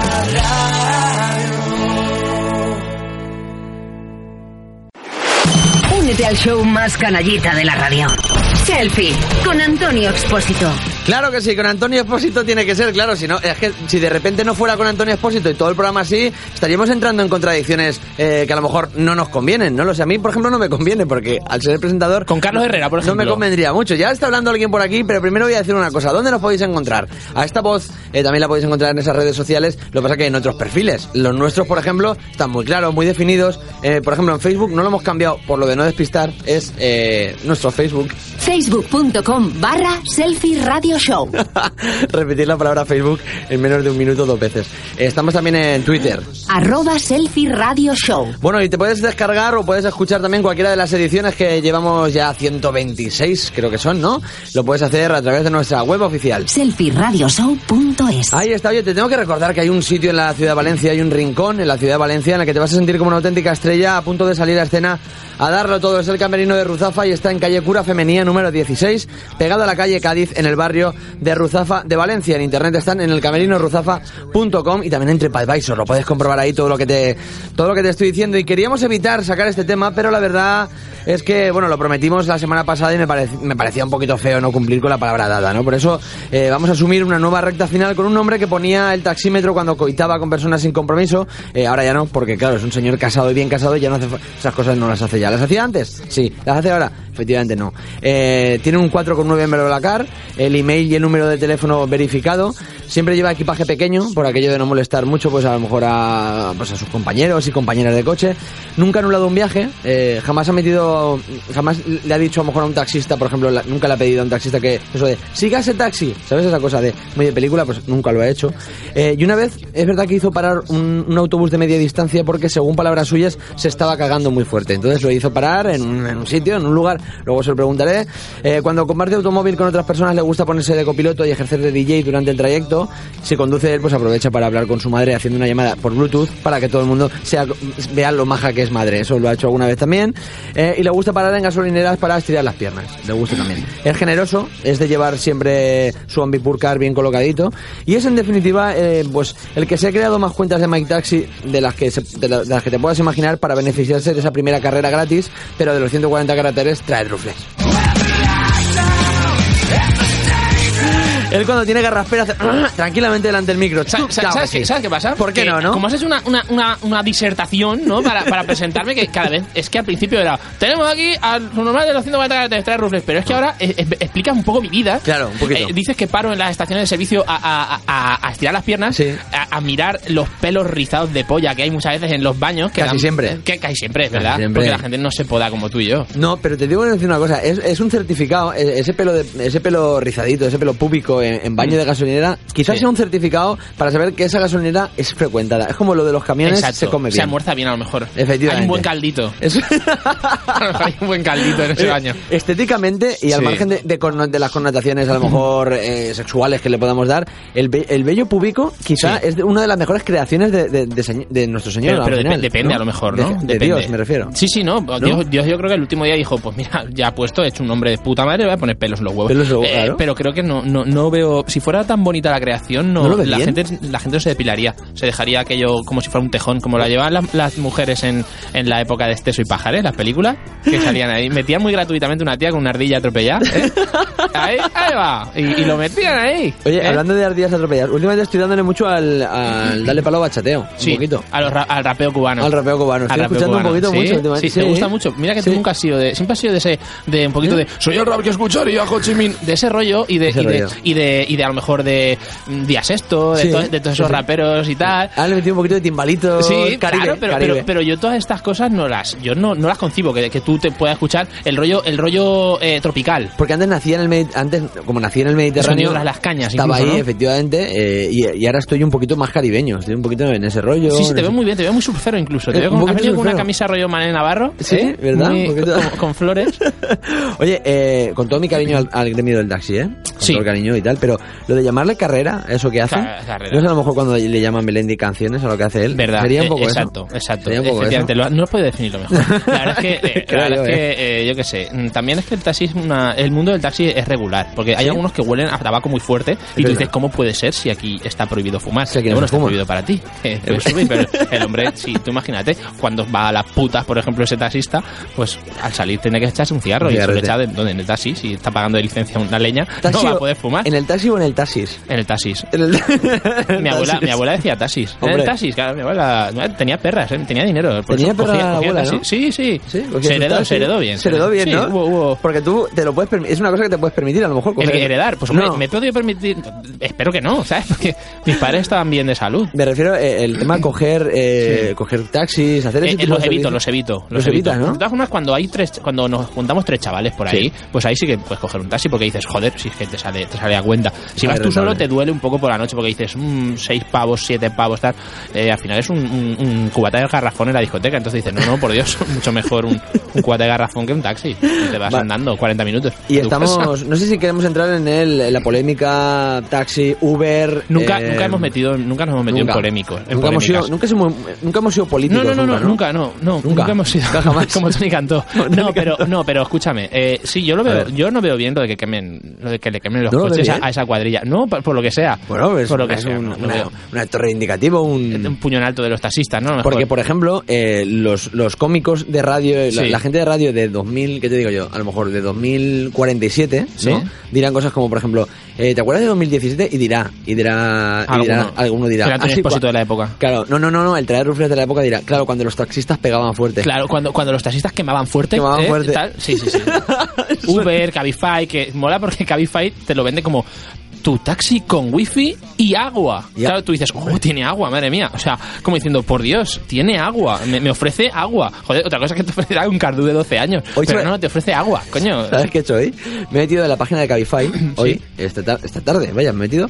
Y entonces he, he querido poner el trayecto de mi casa a la radio. Sí. Vamos a explicar a la gente que de mi casa a la radio andando hay una hora o algo así, Sí, ¿vale? Pero porque tú vives también en la zona sur de Valencia La y la radio está en la zona este, ¿no? Un poco cerca de la playa. Eso Hueles, es. hueles así a, a, a Huele a brisa. Hueles a brisa ahora A mismo. brisa un Y, eh, no es de algún coño que te has comido este fin de semana, ¿no? de eso ¿Verdad? justamente no es. No, ¿verdad? Entonces, Pues sí, será eh, la brisa del mar, entonces. Hay, una hora y diez de camino andando, pero Sí. en, en metro hay bastante menos. Bastante bueno, menos. y entonces he pedido, he pedido ese trayecto Te presupuesto a Cabify, ¿no? a poquito. y me han dado tres presupuestos. Muy bien. Eh, uno de 10, euro- 10 euritos. Ah, muy bien. Que me traen con el básico. Luego uno de, creo que era 20 y pico euros. Ah, ese, ese, ese, ese que te dan. que es con un Mercedes. Ah, muy bien. Y sí, luego sí, pero otro- para echarte el pegote, Ángel y yo nos hubiéramos quedado flipadísimos con este Mercedes. Y luego otro que es con 50 y pico euros, que es la hostia, se ve. En avión. Te dan, no, no, te lo juro que te dan tres manises. presupuestos y te puedes gastar en un trayecto que es una hora andando, te puedes gastar 50 pavos. O sea, En 50 un- pavos, y es que en, en coche son en coche no pasa de 10 minutos ese trayecto. No, no, Entonces, pasa, pasa. eh, eh, eh, 50 euritos para 10 minutos te Sí, sale sí. más caro que una prostituta, una escort, por Una, ejemplo. una escort. Una escort. ¿Qué diferencias hay entre las prostitutas y las Porque las putas, las, pro- las escorts No, no, era una exclamación, no te estaba Ah, sí, sí, preguntando. ah, sí, sí, Lo- sí, las las sabemos todo, ¿no? Y nuestros oyentes, y, y nuestro oyente que es el, putero medio, escucha Selfie Radio Show los domingos a estas horas, que ya son casi la una de la madrugada, escuchan, eh, ellos saben perfectamente la diferencia entre una escort y, también eh, un chapero. Ellos, nuestros oyentes, saben incluso la diferencia entre una china Sí. y una tailandesa. Es más, estar en Valencia donde subir a pisos que hay chinas. Así te lo digo. que de repente, Toda la zona de Belluters y tal se la conocen al dedillo. que de repente llamas al timbre y ¡uy! y sale una china. Casualmente te vas felado. ¿eh? Por, por, por 10 pavos te vas con la polla llena de saliva oriental. Sí que es verdad, sí que es verdad. que Te vas incluso nuestros más- oyentes, más nuestros oyentes arreado. son sabios, son sabios. A lo mejor despejarte una X en una, en una derivada, no. Pero, no, no. pero, pero donde están las putas en Valencia lo saben. Lo saben perfectamente. Lo saben. En cualquier ciudad de, de España. No, ellos en Valencia. Así son, lo tienen... Los que nos escuchan por la 99.9, sí, los Ah, que claro. nos escuchan por el podcast, estos en sus pueblos En de sus mierda o en, o en esto, pues irán, irán a puticlubs, como yo que sé, en Requena, por ejemplo, por decirte uno, allí hay un barrio entero de puticlubs que llamamos a un amigo nuestro alto a follar. y nada más llega le pego un morreo a la puta, ¿sabes? Y todos le decimos, ¿sabes las pollas que se habrá comido esta mujer? Y, y a lo mejor no íbamos desencaminados. Nuestro colega metiéndole la lengua hasta, hasta en el Bueno, esternón. ahí, bueno, escucha una cosa, dejemos un poquito de tema Uber si quieres y tal, luego lo, lo- lo podemos retomar luego Podemos- si sí, quieres. lo retomaremos, de hecho. Lo que pasa es que últimamente he tenido una experiencia bastante bastante grata con el tema Bla- BlaBlaCar. Sí. He cogido unos BlaBlaCar. Sí, te estás estoy- aficionando mucho a, a irte Sí. a, a estoy, en- sitios. estoy con una buena puntuación. Sí, esto- sí, en tienes, cua- tienes muy buena puntuación. Sí que Tengo verdad. 4,8. 4,8. Un pelín, pero estoy bien. Pero sobre 5, ¿eh? No, no sobre 10. Sobre 5, sobre O sea, 5, eso está muy bien. Eso es, eso es un 9,6 sobre 10. Está muy bien. Pero, eh, por ejemplo, tú cuando vas a co- a escoger un viaje, Sí. eh, tú que... que mm, Mi parámetro que- primero es que sea, Eso es, los que sea, requisitos que sea quería chica, saber. las evito. Porque conducen diferente. yo al revés, ¿eh? Diferente. Yo, yo siempre, yo siempre cojo conductora No, mujer. no, hay veces que también. Si es, muy- juro, si ¿eh? es atractiva físicamente, Ah, ah. la, la elijo a ella. ¿Haces esa Sí, distinción? ese sesgo, ese sesgo. Ese sesgo lo Si haces. yo cojo, si está muy buena, ella. Pero si es normal, voy al hombre. ¿Y alguna vez has cogido a un tío que está muy bueno solamente por el, alguna el vez, hecho de que te esté llevando? Pues, no, por, pues yo que sé, pues tocarle así la pierna. La yo que sé, sí, por- a mí me jode porque hay veces que, no, es que son, son tres, ya me han jodido ahí el, el, el, el sexo, ¿no? Porque tú a lo mejor estás a lo mejor pensando que dices, a ver si con un poco de suerte para en la estación de servicio y dices, oye, nos tomamos un café y me comes los cojones. Exacto, exacto, a lo mejor sí, a lo mejor sí, exacto. A, a lo mejor dice, me pido un café solo y la leche te la tiro por la, toda la puta cara y me, me encantaría, me encantaría, me encantaría ir en un BlaBlaCar y que se corrieran en mi, en mi cabeza, en mi pelo, en mi pelo. Eh, Lo hemos hablado hace poco, ¿no? De Lo correr hemos en los pelos. lo- lo hemos hablado hace poco. Pero el tema, el tema, los requisitos que serían, Sí. serían primero, elegirías Exacto, el precio, el precio es muy importante también. Sí. El precio es muy importante, sí. eh, un Valencia-Madrid. eh, Valencia-Madrid, es que yo eh, al principio estaba por BlaBlaCar, pero luego como... Perdón, como- para nuestros, para nuestros oyentes internacionales, Sí. Valencia-Madrid, España. Es Valencia, Madrid, España, Europa. Europa, Europa. sí, Unión Europea de momento. Eh, entonces, son, son 300 kilómetros, ¿vale? Entonces, 300 Vale. kilómetros te- mm, es diferente el viaje a Barcelona que el viaje a Madrid, porque el viaje a Barcelona entra con, lo, como son unos miserables de mierda todos los catalanes, así generalizando, eh, tienen peajes, entonces ahí, ahí te, se te sube un poquito. Entonces, Ah, un viaje- exacto, un viaje a Madrid es mucho más económico que viaje a Barcelona. A Barcelona. Si, por ejemplo, vais a follar por ahí a- con alguien que conozcáis de, yo que sé, alguna red social. mejor de Badoo, O, o- de Badoo, o de yo que sé, iros a echaros la de Madrid más que de Barcelona, porque Barcelona os sale por un pico iros a, a pegar un polvo. Oye, ¿verdad? perdón ahora que lo has dicho. Estamos hablando de transporte comunitario, de esto de Sí. eh, colaborativo, no sé qué. Sí. ¿El Tinder y tal sería también un poco algo colaborativo? ¿Amor colaborativo? Eh, hombre, sí, no sí. sé. Eh, Tenían que, tenemos que sacar, somos, tenemos que ser un visionarios, tenemos que sacar una aplicación Vale. para hacer tríos. Ah, uh, por ejemplo. Sí, sí, o sea, que se Hay trío. no, Trinder. Ah, el Trinder. Y que la gente, a lo mejor tenemos problemas por nivel legal, ¿no? Por el, por el tema de, de la del, mm, propiedad intelectual y tal, por la marca. Bueno, pero que sea. Trinder. Y Trinder. que sea, y que sea como una llama ¿Vale? y como otra llama mirando. O, Ah. o- o- o con una llama metiéndosela por un poco doble penetración de las llamas, ¿no? Vale. Entonces sería, sería el Trinder para tríos. Sí, el Trinder para... es una buena opción, ¿eh? Sí, volviendo, volviendo al tema de, de que estamos Porque hablando no te, de interesa, BlaBlaCar. no te interesa el amor colaborativo. No, no, me interesa, me interesa el amor colaborativo, pero me refiero que volviendo al, al tema, por, por no dejarnos cabos sueltos. Vale, vale, no dejemos cabos Eh, sueltos. por no dejarnos cabos sueltos. Para no eh, dejar cabos sueltos, precisamente inventamos el Trinder. Exacto. Claro, para, que ningún cabo quede suelto. Claro, bueno, sí quedar, si es un trinder- si es un trío homosexual, el primer cabo queda suelto. Te da así como fofo. Pero como molaría- una guirnalda de Navidad. Pero molaría mucho que, que fuera Trinder, para que ningún cabo, Cabo quede, quede suelto. Exacto, sí. El eslogan es muy Si bonito. eres, ¿eh? Claro, exacto. E- Eres más guarra que la tía justa, Trinder. Trinder. así. O más Por guarro, ejemplo, más guarro. O guar X, ¿vale? Para, no queremos tener un lenguaje sexista en, en, en Sefi Radio Show.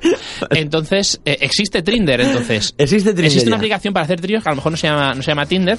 Pero- Nos comenta nuestra compañera Andrea. ¿Existe Trinder, de verdad? Efectivamente existe Ah, no, Trinder. es un Trinder, pero es como un 3 y luego Under. Trinder, Ah, Trinder. el Trinder. A lo mejor ahí te lo dejan como para que si eres un poco mermado intelectual, dices Trinder, para que sepas que el 3 es de tres personas. Vas a follar con dos. Con, do- vale, vale, dos y vale. tú, ¿eh? Te lo sea, explican, te lo explican. El Vale, precio para Valencia-Madrid, vale. 12 pavos. 12 12 hasta 15. pavetes. 15 también. Pero si coges BlaBlaCar, BlaBlaCar la gente, como te mete unos gastos de gestión y tal, porque claro, no son tontos, son Claro. franceses. Los franceses no son tontos. Hijos de puta los que más, pero tontos no.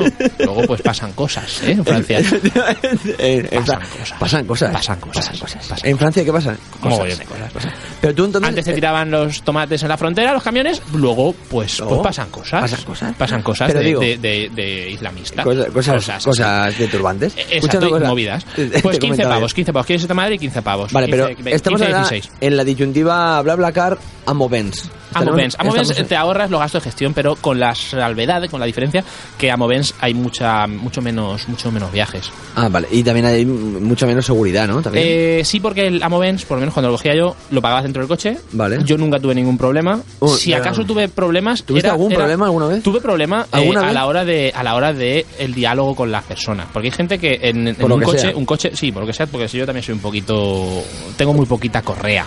oh, qué, qué gran frase. Sí, ¿eh? te- tienes poca correa. mucho decía- madre. No, y pa- no, padre me dice, tienes, po- tienes poca correa. Tienes poca correa. Roberto, o Pero- Rufles. o Rufles, en ese caso. Rufles, tienes poca correa. Pero digo, digo yo una cosa. Cuando se enfada me llama Roberto. ¿Sí? Si no, Pero por- porque se inventan, o sea, se inventan nombres para reñirte. Eh, a lo mejor no se lo inventa. Ah, vale. ah, Pero no lo sé, ya preguntaremos a mi padre. Pero, por ejemplo, ¿tú has tenido algún tipo de conflicto? Pregunto Sí. así, por, por, por hacer una cosa un poco Sí. más concreta. Sí, sí, sí. A nivel político, He tenido digo, ¿eh? varios, he tenido varios. ¿Hemos tenido algún tenido conflicto con el anarco, a lo mejor anarcosindicalismo mm, de la, del- sí, porque hay mucha gente, exacto, hay mucha gente que sí Vale. que le gusta, pues eh, que, que no hay reglas, que aquí vamos a meter a todo el mundo, todos somos iguales, te cabe otra persona en el maletero y otro ¿Y una enganchado oveja? y otro enganchado en la vaca. Vale. Pues bueno, hay en pueblos que se follan a las ovejas, Antonio. Otro Hay- día hay hablaremos de, de. Otro día hablamos de zoofilia. Y, eh, Hombre, mira, el siguiente de claro, zoofilia. Sí, el Sí. de zoofilia. Me parece muy bonito, ¿Cómo, además, cómo hilamos temas? Hay, hay cabras muy bonitas. Ay, me- Si tuvieras que follarte un animal, Eh, si ni me- no digas, no, no vale. No, vale. No, no, ¿A qué no, animal, sí, ¿a qué sí, animal sí. te follarías? Yo una cabra. lo tengo Hombre, yo, ¿Cabra si- o oveja? Si no fuera por la peligrosidad de, de la situación, a una pantera. ¿Una pantera? Hombre, claro, una pantera, con lo bonita que Hombre, es una pantera. La pantera tiene que tener el ojete bastante cerrado, sí que Claro. es verdad. Tú le puedes. Claro, lo que que un poco de. eh, tiene el factor riesgo que también está. Pero puede ser una pantera con los brazos atados. Con, la- con la- con las patas puestas un poco, todo, nada de. Muy animalista todo, ¿eh? Una, consentido por la pantera. Tú le dices, pantera, ¿te puedo coger con unas esposas de esta de terciopelo en las patas? Sí, por supuesto. Y tú mientras le, le- la sodomizas. Iba a decir, hombre, con una cría de pantera, pero ahí entraríamos en zoofilia y a la vez en pedofilia. no, porque si, si, si, la, si la pantera se siente otro animal. Porque ese es otro- Porque, eso, porque la pantera se puede sentir lo que sea de los cojones. Que eso es otro tema. La pantera se siente hombre, pues es tu novia. Pero, ¿Te casas con una pantera? No, no, una pantera ya se siente mujer de 18 años. Escúchame una cosa, este es otro tema. Eh, dentro de la zoofilia también existe eso. O sea, quiero decir, hay, tiene que tener una edad, supongo, eh, No creo. digamos, un ¿no? ternero, un ternero tú te lo puedes follar. creo. Pero, o sea, dentro de que tú te folles un animal, lo hablaremos Sí. la semana que viene Sí, si sí, quieres, sí. pero dentro de que te folles un animal, supongo que habrá unas reglas mínimas de edades y cosas. Creo que no. ¿No? No, creo que no hay. No lo hay. No creo que. No está me estipulado veo, esto. no me veo al. También te digo que veo complicado ¿No es que vaya, que vaya, que vaya, yo que sé, pues una oveja a la Policía Nacional de tu. A denunciar. Lugar, a decir, oye, perdóname, era menor cuando, cuando se lleva a cabo esta. A no ser que tú seas gilipollas y, y te, te dé un brote. Voy a denunciarme a mí mismo Bueno. que me folla un animal joven. Esto para la semana que viene. Para la semana que viene hablaremos de esto. Vale, pero vamos a dejar ahora. Vamos sí, tuve, problemas porque hubo una chica que una chica que siempre las evito, pero dije, coño, como está buena, pues voy a cogerla. Vale. Entonces, eh, en este caso ahí, ahí fallé, ahí fallé. Pero podríamos leer, o sea, ¿tendrías algún comentario? Eh, ¿Tienes guardado algo? Eh, tengo, tengo ¿Podríamos leerlo? Te- Podríamos leerlo, pero, Venga, en, pero en este caso tendríamos que, que buscarlo y todo. Te- Búscalo, te, lo voy a, te lo voy a resumir Vale. de la forma de la forma más, más normal que pueda mientras lo mientras lo busco porque puedo hacer varias cosas a la vez. Vale, vale. Porque a partir de ahora soy mujer. Una sinopsis. Porque lo he decidido, lo he decidido, soy mujer ahora. mujer, vale. Una sinopsis Y soy negro, soy negro también, ¿vale? soy negro. ¿No serás también la que friega? No, eh, Como la canción. no, la que sirve. La que sirve. La que No, sirve. No bueno. será la que sirve. Eh. ¿Eres la clase obrera en estos Eh, momentos? so- soy la. eh, so- soy Guevara en Bolivia. Eres Guevara en No, Bolivia. mira, eh, entonces, pues sí, tuve un problema porque hay, hay gente que, Vale. que quiere meter a cuantas más personas posibles en el coche. Sinopsis, sinopsis, y yo primero. llego, y yo llego un momento en el que Vale. le digo a una chica, le, Sí. le pregunto si, En este caso, si anarcosindicalista. me puede recoger en. Atocha. Vale. Eh, me dice que sí. Y llega un momento que me dice, vale, pues tal. Le digo, ¿cuántos seremos? Me dice, pues no te lo voy a decir. No te lo puedo decir. Digo, eso es que somos cinco. Bueno, pero a ti qué más te da si somos cinco o somos cuatro. Digo, no, digo, es que por si somos cinco, yo me cojo a otra chica o otro chico y, otra persona. Por la comodidad del viaje. Y me cojo otra persona, porque cinco Lógico. puede ser un poquito miserable y Sí. cuatro, pues vas cómodo, vas, vas muy bien. Efectivamente, muy bien. Apoyo hasta aquí. De una veo que, claro, yo pues me, me, me, me pone me pone la chica Sí. un comentario regular. Me pone, te por querer saber con seguridad si íbamos a ir cuatro o cinco en el coche, me dijo que mejor me... Ah, no, ese soy yo. Ah, vale, vale, vale. Le pongo, lo estaba leyendo con voz bonita, le pongo, por querer saber con seguridad si íbamos a ir cuatro o cinco en el coche, me dijo que mejor me buscase otro viaje. Ojito con las personas que quieren lucrarse, yo a nivel de eh, aleccionar al, al, al lector. Ah, muy bien. Ojito con las personas que quieren lucrarse con este tipo de plataformas. Vale, o sea, digamos, tú hablas con ella, te dice lo Sí. de 4 o 5 tal, Sí. no llegáis a un acuerdo No, eh, el, tácito. el- no, el acuerdo, exacto, amistoso. El acuerdo, el acuerdo era eh, mm, ¿cuántos sois? Ella no me dijo que eran cinco y a Vale. mí me dijo, sí, vamos a ser cinco. Y le digo, pues me voy con otra persona. Entonces Vale. ella, pues yo creo que a modo de pataleta dijo, cojones, mm, Se enfadó un poquito. se enfadó, sí. Vale. Y me puso, eh, decidí no hacer el viaje eh, con esta persona tras demostrar que no compartíamos la filosofía del car shading, hablando con soberbia de una forma muy imperativa, llegando incluso a insultar. No caben, y claro, ella también quiso leccionar, Ah, no vale. voy a ser yo aquí el único leccionador. Vale. Y ella manda como un alegato que pone, no caben este tipo de actitudes machistas en mi coche y así creo que lo dejo claro en el perfil. Hombre, estamos, yo- estamos en contra del machismo, pero machismo, querer cuatro en vez de cinco, no lo, yo, no Eso, lo termino eso de es ver, ma- ¿no? eso es machismo bien llevado. Ah, vale, Machismo bien llevado. por ejemplo, por la comodidad. Vale, tú puedes vale. ser machista y querer. Y querer comodidad. Vale, vale, vale, vale. Entonces eh, llega un momento que ya le pongo, te falta añadir que yo maté a Manolete. A lo mejor ella se lo toma a, a- a mofa, ¿no? Y me pone, sí, y a ti seguir siendo igual de soberbio y seguir manipulando lo que ha pasado. Como que esto lo leyera toda la gente y estará en privado, ¿sabes? A ella le daba igual. Entonces, eh, pongo, yo además muy poco amistoso. Vale. Sí, mucha manipulación. Nunca he tenido ningún problema con nadie porque te diga que no quiero que tres personas vayamos como en una puta lata de sardinas para que tú te saques más dinerito, ya soy soberbio. Y si piensas que decirte que me pareces una jeta es una actitud, es una actitud machista, el problema lo tienes tú. Ahí te un besito, un ¿eh? besito, me vine muy arriba. Muy arriba. Me vine muy arriba.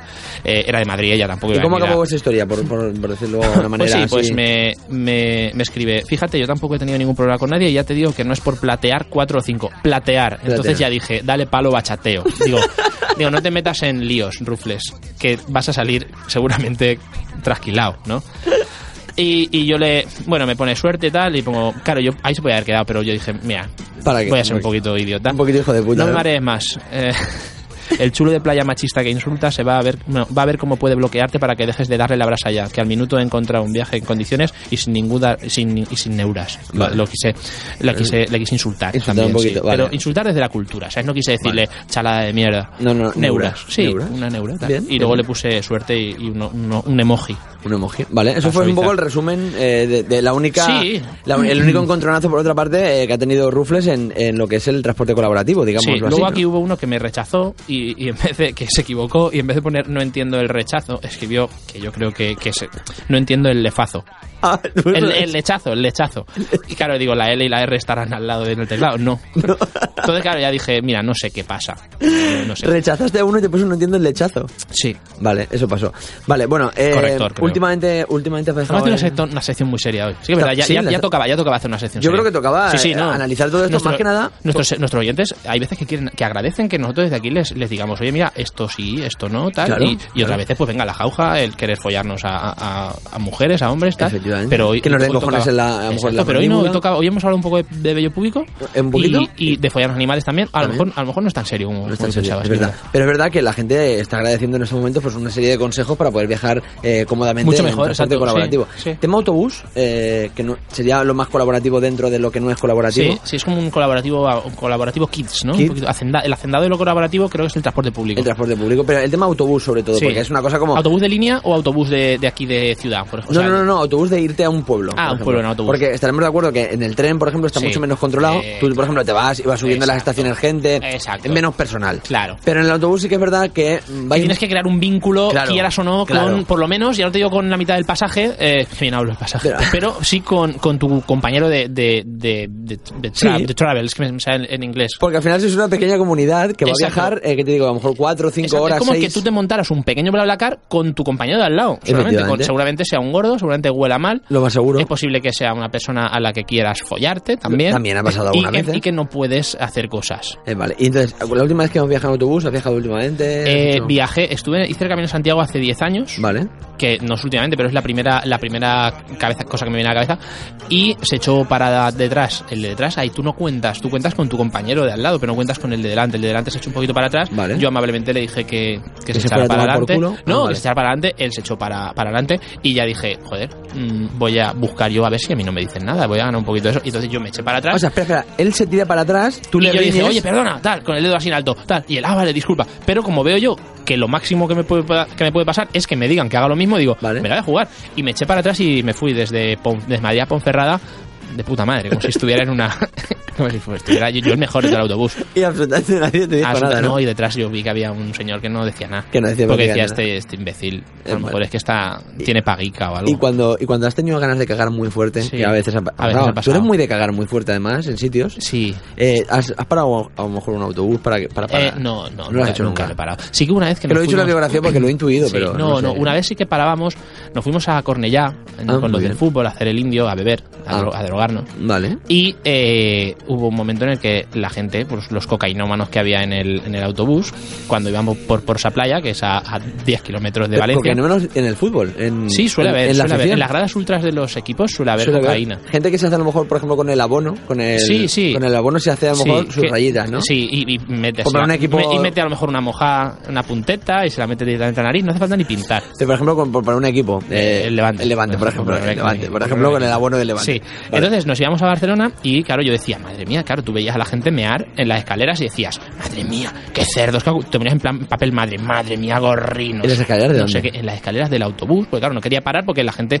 o sea, el, la- lo- el pasaje quería parar para hacerse rayas. Vale. Mm, Que también te las puedes hacer ahí, pero queda, queda feo. y, para, feo. y para, para cosas, Para cositas. cosas vale. nazis. Vale. Y entonces, claro, eh, tiraba para arriba y el, el auto- el conductor dijo, mira, no voy a parar. Entonces, cuando llegó un momento, yo ya dije, joder, qué cerdos son estos que están meando. Pero llegó un momento que tú ya dices, hostia, es que yo estoy bebiendo cerveza, llevaré seis o siete latas, necesito mear. ¿Dónde meas si el autobusero no para? ¿Has meado en la escalera de un Y he meado en la escalera y claro, luego tú bajabas porque tienes que hacer una parada, pero tú ya no tenías ganas de mear, ni de drogarte siquiera. Entonces se abría la, la- se abría la, la puerta y caía, te lo digo, Antonio, como si fuera una catarata.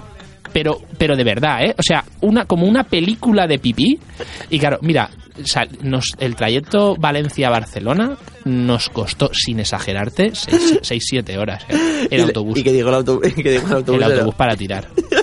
Para tirar. A mí te digo que al día siguiente me daban mil euros por hacer el mismo trayecto y no los cogía. Ahora sí, ahora pues a lo mejor una vez al cabo de las mil pues dices, vale, te gusta hacer el indio. Pero tío, nos dolía el cuerpo Hostia, de, pero- de- de beber y de... Y de, y de- Pero tú aconsejas, o sea, ahora que estamos una vez en la vida sí. Vale. Si tenéis, si os gusta el fútbol y os gusta hacer el tonto, un desplazamiento así largo tenéis Claro. que hacer con gente descerebrada. De no, pero yo lo que me voy a referirme es, ahora que estamos en, en- en esa- en ese punto que nos hemos puesto Sí. un poco influencers hoy, Sí, a lo sí, mejor, dando un poco de consejos, ¿no? Eh, ¿Tú aconsejarías a la gente, oye, te estás meando, que No. no. pasa nada? No, no, no, sí pasa. a ver, sí vale. pasa, Vale, pero vale, si no, hay digo, un ambiente, si hay un ambiente que la mitad del autobús está voceando, pegándole a los golpes, haciendo calvos por la ventana, Vale. lo de menos es, de menos es es- mear, es mear en las escaleras porque se va perdiendo residualmente, llevan como una rajita. Entonces va cayendo y se va perdiendo. Pero claro, hay mucho que se acumula. O sea, eso no, no se va todo. Se va cuando abren la puerta, que abre así de forma, de forma vertical. Claro, sí, y sí que hizo, sí que hizo y sonó pues como yo que sé, pues como cuando vomitas, así cae como abajo to- todo, el, todo el pipí. Y, y nada, es una, es una Y experiencia la muy gente bonita. que esperaba abajo flipando, ¿no? No, porque éramos nosotros. Era, es una experiencia muy bonita. Es una experiencia- muy bonita. Como, como un amigo nuestro que se hizo Speed y le, le dijimos, que Tony, Tony, por ¿qué, ejemplo. qué- qué- qué te, te- qué tal? Eso, dijo, una experiencia muy bonita. Una experiencia muy bonita. Me- ya- la primera vez que has hecho Speed fue una experiencia muy bonita. Bueno, pues eso de los autobuses está muy bien, modo colaborativo, Sí. eh, hemos repasado BlaBlaCar, hemos repasado Uber, Uber, Cabify, Cabify, Taxi... una aplicación eh, Trinder, ¿no? Eh, Que haríamos. Trinder, eh, perdón por, eh, pero eh, hemos hemos condenado eh, los digamos los coches quemados en el tema Condenamos desde yo, yo no, yo no, lo yo no lo sé, pero, pero yo eh, O sea, traer rufles oficial a lo mejor no. traer rufles claro pero porque tú siempre has estado de, de- de la parte de, Claro. de- de- del- del quemar de cajeros No sé de qué. pintadas eh, selfie manda y no tu banda de ese rollito pero mm, yo que soy una persona con dedos de frente y, por qué no decirlo mm, de, ¿De derecha? derechas ¿De derecha? eh, sí condenamos que Vale. quemen los vehículos de Desde la derecha, por supuesto. desde la dere- bueno, Desde derecha. quemarlos desde donde sea. Creo que los les tiraron bien de, de, de mechero. Pero se quemó poquito, se quemó tam- también poquito. Poquito, quemó quemaron siete coches. Una cosa- Desalojaron una urbanización. No se quemó tan poquito. ¿eh? Es que estuvo feo, porque los de Madrid mandaron Uber y Sí. Cabify mandaron más a Sevilla, a la feria de abril. Vale. Entonces los de Sevilla dijeron, oye, tío, con lo que tenemos aquí ya está bien. A los que habéis venido de Madrid, los de la capital, los ricos, os vamos a quemar el ¿Y coche. el Uber de Sevilla es una maravilla? ¿O cómo fue la.? sí, ¿no? en las ¿Fue- carretas de caballos, no. El Cabify de Sevilla El es Cabify- un Cabify- Escúchame, en el Rocío hay mucha droga, ¿no? Eso lo podíamos comentar un día. Sí. A lo mejor podríamos hacer un día un especial. Carmina eh, Ordóñez iba mucho a Rocío, que lo mismo no tiene nada que ver. lo mismo no tiene nada que ver. Car- Carmina Ordóñez, no sé si pillaba la Blacar. Estaba muy buena Carmina Ordóñez de muy joven, eh, te lo digo en serio. No sé si pillaba la Blacar, lo que sí que pedía a la semana era sus dos, tres gramitos. Eso sí y lo unas hacía. buenas merluzas. Pero si iba a Marruecos también, ahí era muy zen, Carmina. Era muy atractiva Carmina Ordóñez, mucho más que Isabel Pantoja. Los hijos guapos han salido guapos por. Es verdad que un día hablaste muy bien de, los- Paquirri. de los óvulos de, de Carmina, ¿no? Que Sí. es lo que te gustaba a ti, porque Sí. el semen de Paquirri eh, tú decías que no, que no estaba muy... No he tenido el gusto, también te digo. No has tenido- Un torero me gustaría. Pero ojalá, ¿eh? Ojalá un trío, a lo mejor hacer Trinder tú y yo con Trinder con torero Paquirri y con Carmina. y que nos caiga ahí un poquito la espada y Hasta la luego. Hasta luego, hasta luego.